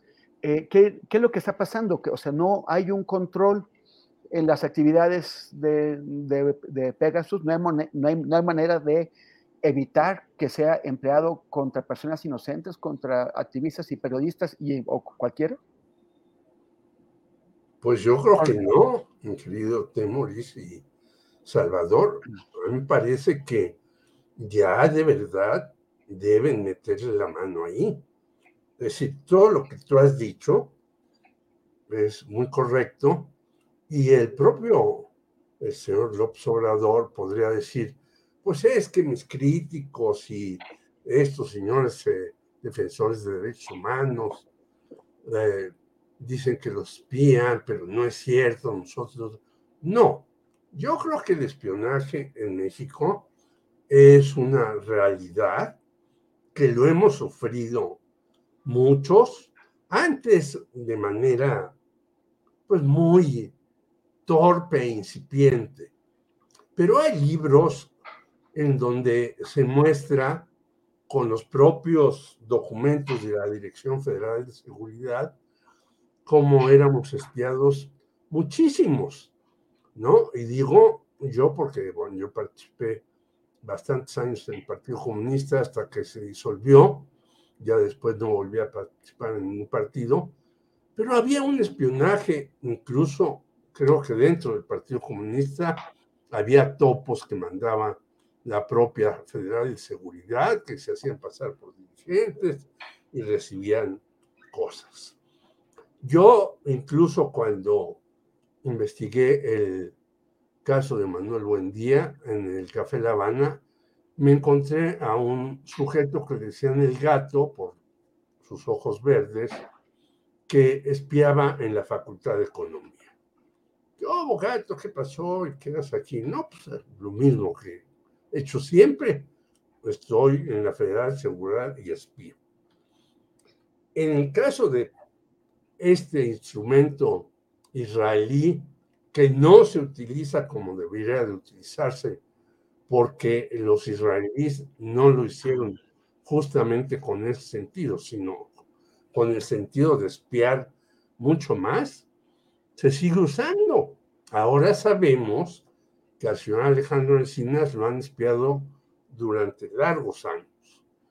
Él ha dicho que, bueno, se fue con López Obrador para cambiar el país, todo eso, pero no hemos podido descubrir muchísimas otras cosas del caso Ayotzinapa, por ejemplo, porque justamente los militares manejan muchas de estas cuestiones que no salen a la luz. Yo creo que es el momento de decirle al señor López que ya basta y que se acabe con este sistema de espionaje y que salgan a la luz muchas cosas que todavía están ahí metidas y que de repente eh, se ponen eh, al descubierto porque hay otras personas que sí dan información de este tipo de cuestiones. Y ya basta que los militares tengan solamente en sus manos este tipo de inteligencia que no debe usarse para estas cuestiones, sino para la seguridad nacional. Y aquí los que estamos y otros más, no estamos en contra de la seguridad nacional, sino al contrario, estamos tratando de que se ponga al descubierto a toda una serie de rufianes. Por ejemplo, esto de los ferrocarriles, bueno, es absurdo que el señor Ernesto Salguillo Ponce de León los haya privatizado y luego él se haya vuelto socio de una empresa ferrocarrilera en Estados Unidos y esté recibiendo dinero de una cosa que privatizó. Eso sí es lo que hay que descubrir y no lo otro que está haciendo este sistema que israelí que se utiliza de muy mala manera. Gracias, Jorge. Salvador, como tú sabes, en otros países eh, el, uso que le dan distintas agencias de, de, inteligencia a los sistemas de espionaje es verificado, es controlado, es vigilado por comités del Congreso, por ejemplo, en Estados Unidos, o comités parlamentarios en los países europeos. Aquí, ¿quién vigila el uso que las agencias de inteligencia le, dan al espionaje, a, la, intervención de comunicaciones? ¿Cómo es que, eh, no, no, parece haber manera? O sea, ya cuando están espiando a los mismos funcionarios, altos funcionarios del propio gobierno, otras acciones del, gobierno, es que pues, las, cosas parecen que están muy mal, ¿no? Sí, eh, yo creo que es momento de, que se impulse una discusión seria acerca de tener un comité en el Congreso mexicano para que revise cómo se están utilizando los servicios de, inteligencia y los servicios de espionaje en nuestro país, eh, porque son graves estas denuncias, debería ser aclarado si Pegasus, em, el Pegasus que está en, en, manos del ejército de la Sedena, es quien está espiando a estos eh, personajes, a los funcionarios, a los activistas.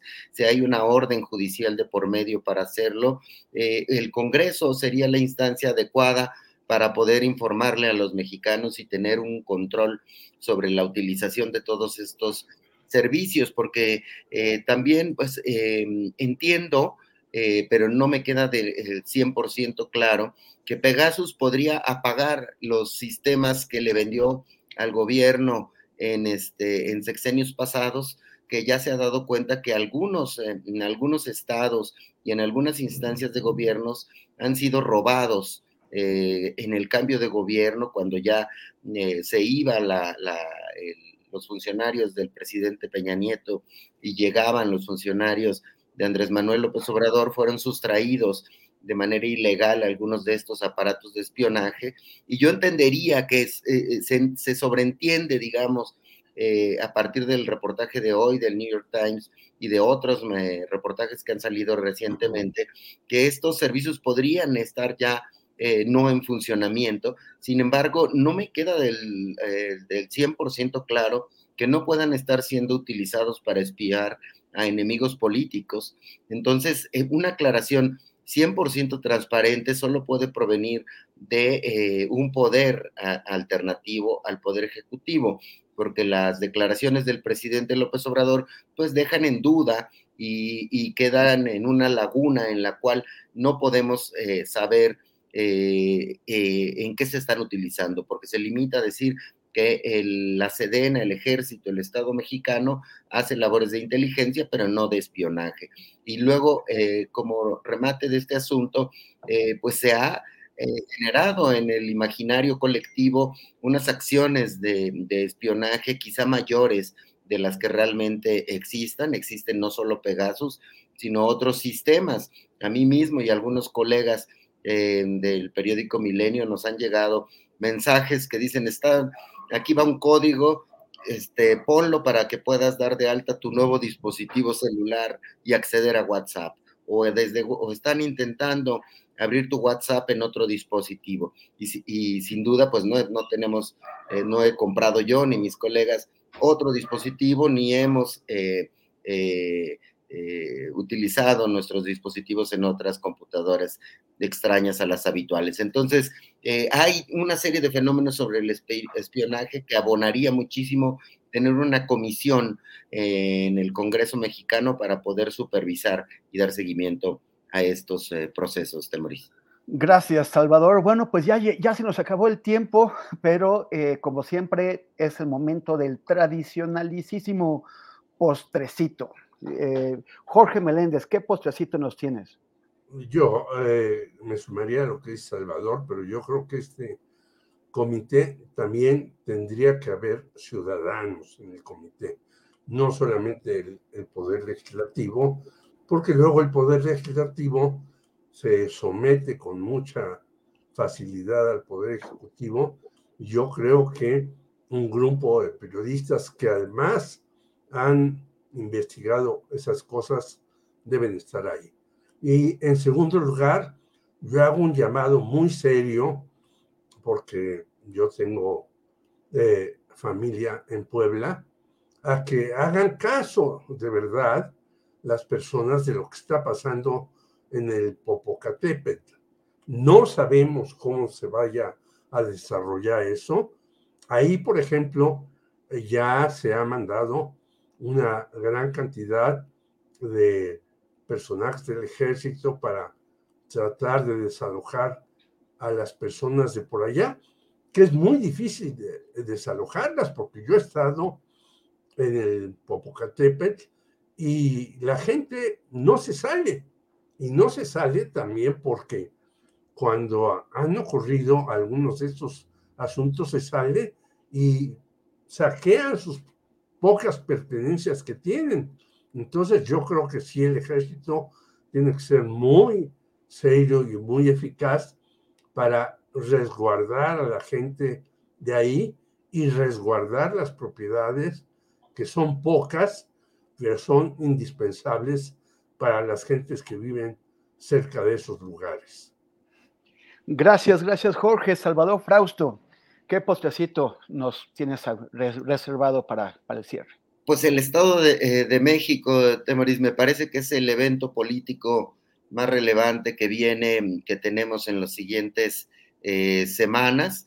Eh, según las, la mayoría de las encuestas que se han publicado, va arriba Delfina Gómez por márgenes que van de entre 6 hasta veintitantos por ciento, pero analizándolas me parece que eh, ambas van subiendo poquito a poquito, es decir, le están arrebatando a los indecisos unas cuantas décimas y todo hace eh, perfilar que los números electorales que hemos visto en los últimos años van a ir a,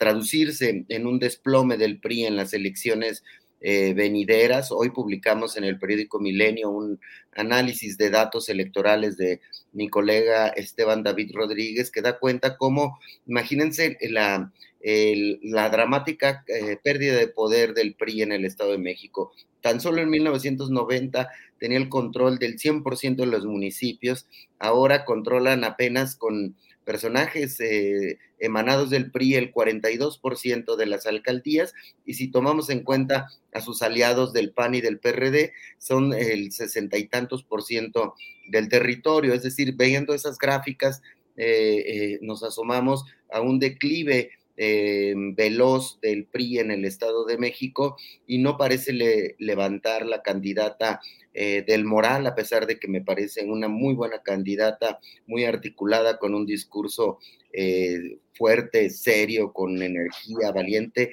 pero Delfina Gómez ha conectado con la gente y está generando un arrastre popular que me parece ya muy difícil de tener de cara a los comicios del 4 de junio venidero. Entonces les, les recomendaría este reportaje de mi colega Esteban David Rodríguez, que lleva, ya lleva dos de esta serie y faltan algunos otros. Fantástico. Pues Salvador Frausto, Jorge Meléndez, muchísimas gracias. Qué bueno que están por aquí. Y todavía el lunes, bueno, es el, es el principio de, este mes en donde Adriana Buentello y yo vamos a estar eh, eh, haciendo lo posible porque nuestro público, porque nuestra audiencia extrañe a Astillero, pero que por lo menos nos tenga eh, o lo, lo compensemos un poquito. Eh, haremos lo posible por, eh, hacer este trabajo de la, de, la, de la, mejor manera, Adriana y yo, y con la ayuda de ustedes cada lunes, pues eh, será mucho, mucho más, más, más llenadero, más llevadero. Se, se, ve que ya tengo hambre.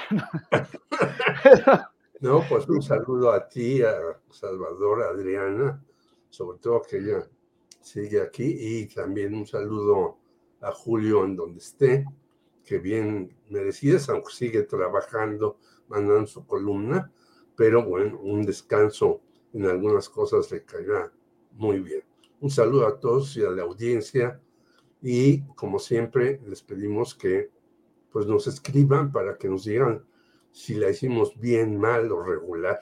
Eso es un incentivo para mejorar nuestro trabajo. Muchísimas gracias, Jorge. Salvador Frausto, gracias. Gracias, eh, Temoris. Eh, un gran saludo, Jorge y Adriana. Y bueno, esperemos que Julio no nos esté viendo por su bien. ojalá, ojalá que descanse, ojalá que pueda tomarse este tiempo, aunque efectivamente, como dice Jorge Meléndez, continúa escribiendo su columna. Así es. Entonces, bueno, pues ahí, ahí este, por lo menos nos, nos ayuda a, guiarnos un poco en toda esa oscuridad. Gracias, Jorge, Salvador. Abrazo y, regresamos con Adriana Buentello para cerrar este, el programa de hoy. Querido Temoris, pues, acá estamos, querido Temoris. Estaba hablando precisamente Salvador de las elecciones del Estado de México como postrecito. Fíjate que me parece que hay que tener algo sobre la lupa porque algo que pasó el fin de semana es em, pues la suma de un pues diputado federal morenista a la campaña de Alejandra del Moral, que es el exalcalde de Chalco, Vicente Onofre, y tiene una organización en que busca convertir, hasta donde tengo información, en partido también político, en movimiento político, pero eh, asegura en esta, en este cierre, bueno, no cierre todavía, pero en esta, en esta campaña, el fin de semana, Alejandra del Moral, que este exalcalde le sumaría a su, pues a esta coalición esta alianza, 100 mil votos. ¿Tú te acuerdas, Temoris, en 2006, independientemente de, eh, de lo de el fraude que hubo en ese momento, la diferencia a nivel federal de votos, creo que fue el punto 50 y algo por ciento, ¿no? Que eran menos, eh, menos, de, menos de 250 mil eh, votos. Así que esto que pasó este fin de semana con un diputado morenista que ya se sumó a esta campaña de Alejandra del Moral. Creo que no es poca cosa, así que vamos a ver allí cómo se esté moviendo eh, todo esto en ese tema. Y pues hay que mandar este segmento que habíamos quedado hace ratito, que estábamos comentando, Temoris, sobre pues eh, García en la Ciudad de México, sobre todo encabezando esta protesta en contra del Poder Judicial y hoy lo que responde el presidente sobre esto. Vamos a escuchar. En el caso de Veracruz tienen un extraordinario gobernador, ahora muy atacado estos días, porque convocó a una manifestación eh, para protestar por la corrupción de jueces. Lo hizo bien. Sin embargo, se le lanzaron muy fuerte. Pero ya llevaba mucho tiempo, para decirlo eh, breve, rápido, que no se tenía en Veracruz un gobernador como Cuitláhuac García. Se había padecido de gobernadores corruptos, irresponsables, mediocres, uno tras otro. Y ahora este, llega a y es distinto. Nada más para decirlo con mucha claridad, no es rata no es corrupto. Y eso hace la diferencia. Bueno, Temoris, esto es lo que dijo específicamente sobre este tema y comentar que, pues, a lo que acaba de suceder en Perú, si nos puede poner eh, eh, nuestro colega Andrés este tweet, porque eh, hablábamos justamente también de cómo el presidente se expresa y pues también tiene una opinión muy fuerte en el caso de algunos procesos políticos en algunos países de América Latina y aquí estamos viendo que la Comisión de Exteriores, la Comisión de Relaciones Exteriores del Congreso de Perú aprobó hoy lunes una moción que propone declarar al presidente mexicano Andrés Manuel López Obrador como persona no grata. Esto estamos eh, viendo justamente publicado en el Twitter del Congreso de Perú hace aproximadamente unas tres horas y pues parte de lo que hoy es información relevante, querido Temoris. Así es, Adriana, pues a, mí me parece que el Congreso de Perú tendría que preocuparse porque es uno de los, o sea, es posiblemente el principal factor de desestabilización en su país. O sea, el, Congreso del, Perú ha sido el problema, no la, eh, no, no la solución deberían estarse preocupando por eso, por todo el daño que le han infligido al Perú, en lugar de, andarse peleando, porque ya se pelearon con el presidente López Obrador, también con el brasileño Lula, también con el, con el, chileno Boris. O sea, están eh, en, una especie de huida hacia adelante, eh, y, hacia adelante lo que les espera es un precipicio. Ellos tienen bastante más problemas y este, este no, no, no deberían estarse eh, haciendo el harakiri de, esta manera. Pues vamos a ver más reacciones. Probablemente mañana también tengamos alguna declaración del presidente. Y Temoris, llegamos ya al final de este programa. Recordarle a la gente que Julio está de vacaciones, que regresa en un mes y ya vi por ahí, no sé si viste tú, Temoris, que estaba desayunando. Esta Ángeles Guerrero estaba publicando por ahí un video de nuestro querido Julio Astillero desayunando con Julio Alejandro y obviamente ya estaba tomando el video, así que esperamos que estén disfrutando mucho de este, de este viaje.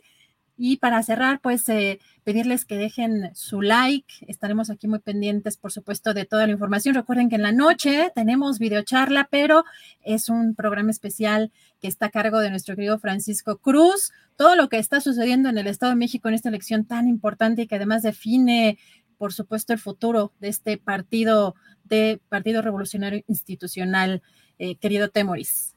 Así es, así es. Bueno, nosotros aquí echándole todas las ganas eh, y qué, qué, bueno que Julio Astillero se tome pues unas vacaciones, pero también hasta cierto momento estábamos comentando que continúa escribiendo su columna para el diario de la jornada. Entonces, este, pues sigue, sigue, sigue, sigue trabajando. A veces los periodistas nos cuesta trabajo de, desconectarnos. Pero bueno, qué bueno. Y, aquí, aquí seguiremos echándoles todas las ganas para que, para que nuestro público no se sienta huerfanito. Exactamente, querido Temoris, pues mañana por acá con más entrevistas. Recuerden el segmento de Carolina Rocha, la mesa contigo ahora como analista. Yo estaré moderando esa mesa con ustedes y más entrevistas. Tenemos también cosas interesantes, información, todo por acá muy puntual para ustedes. Temoris, muchísimas gracias por todo el apoyo. Gracias, gracias, Elena, y gracias, querido público. Nos seguimos encontrando aquí en, en Astillero Informa. Hasta luego.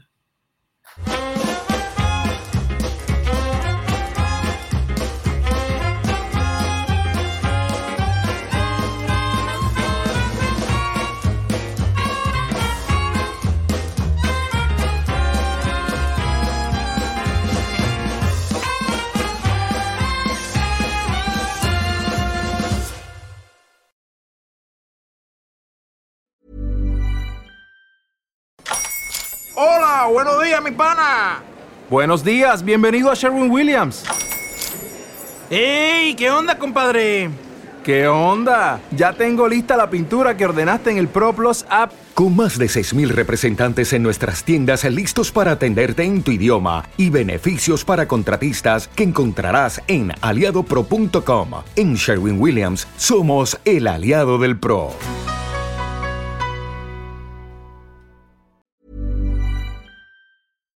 Para que te enteres del próximo noticiero, suscríbete y dale follow en Apple, Spotify, Amazon Music, Google o donde sea que escuches podcast.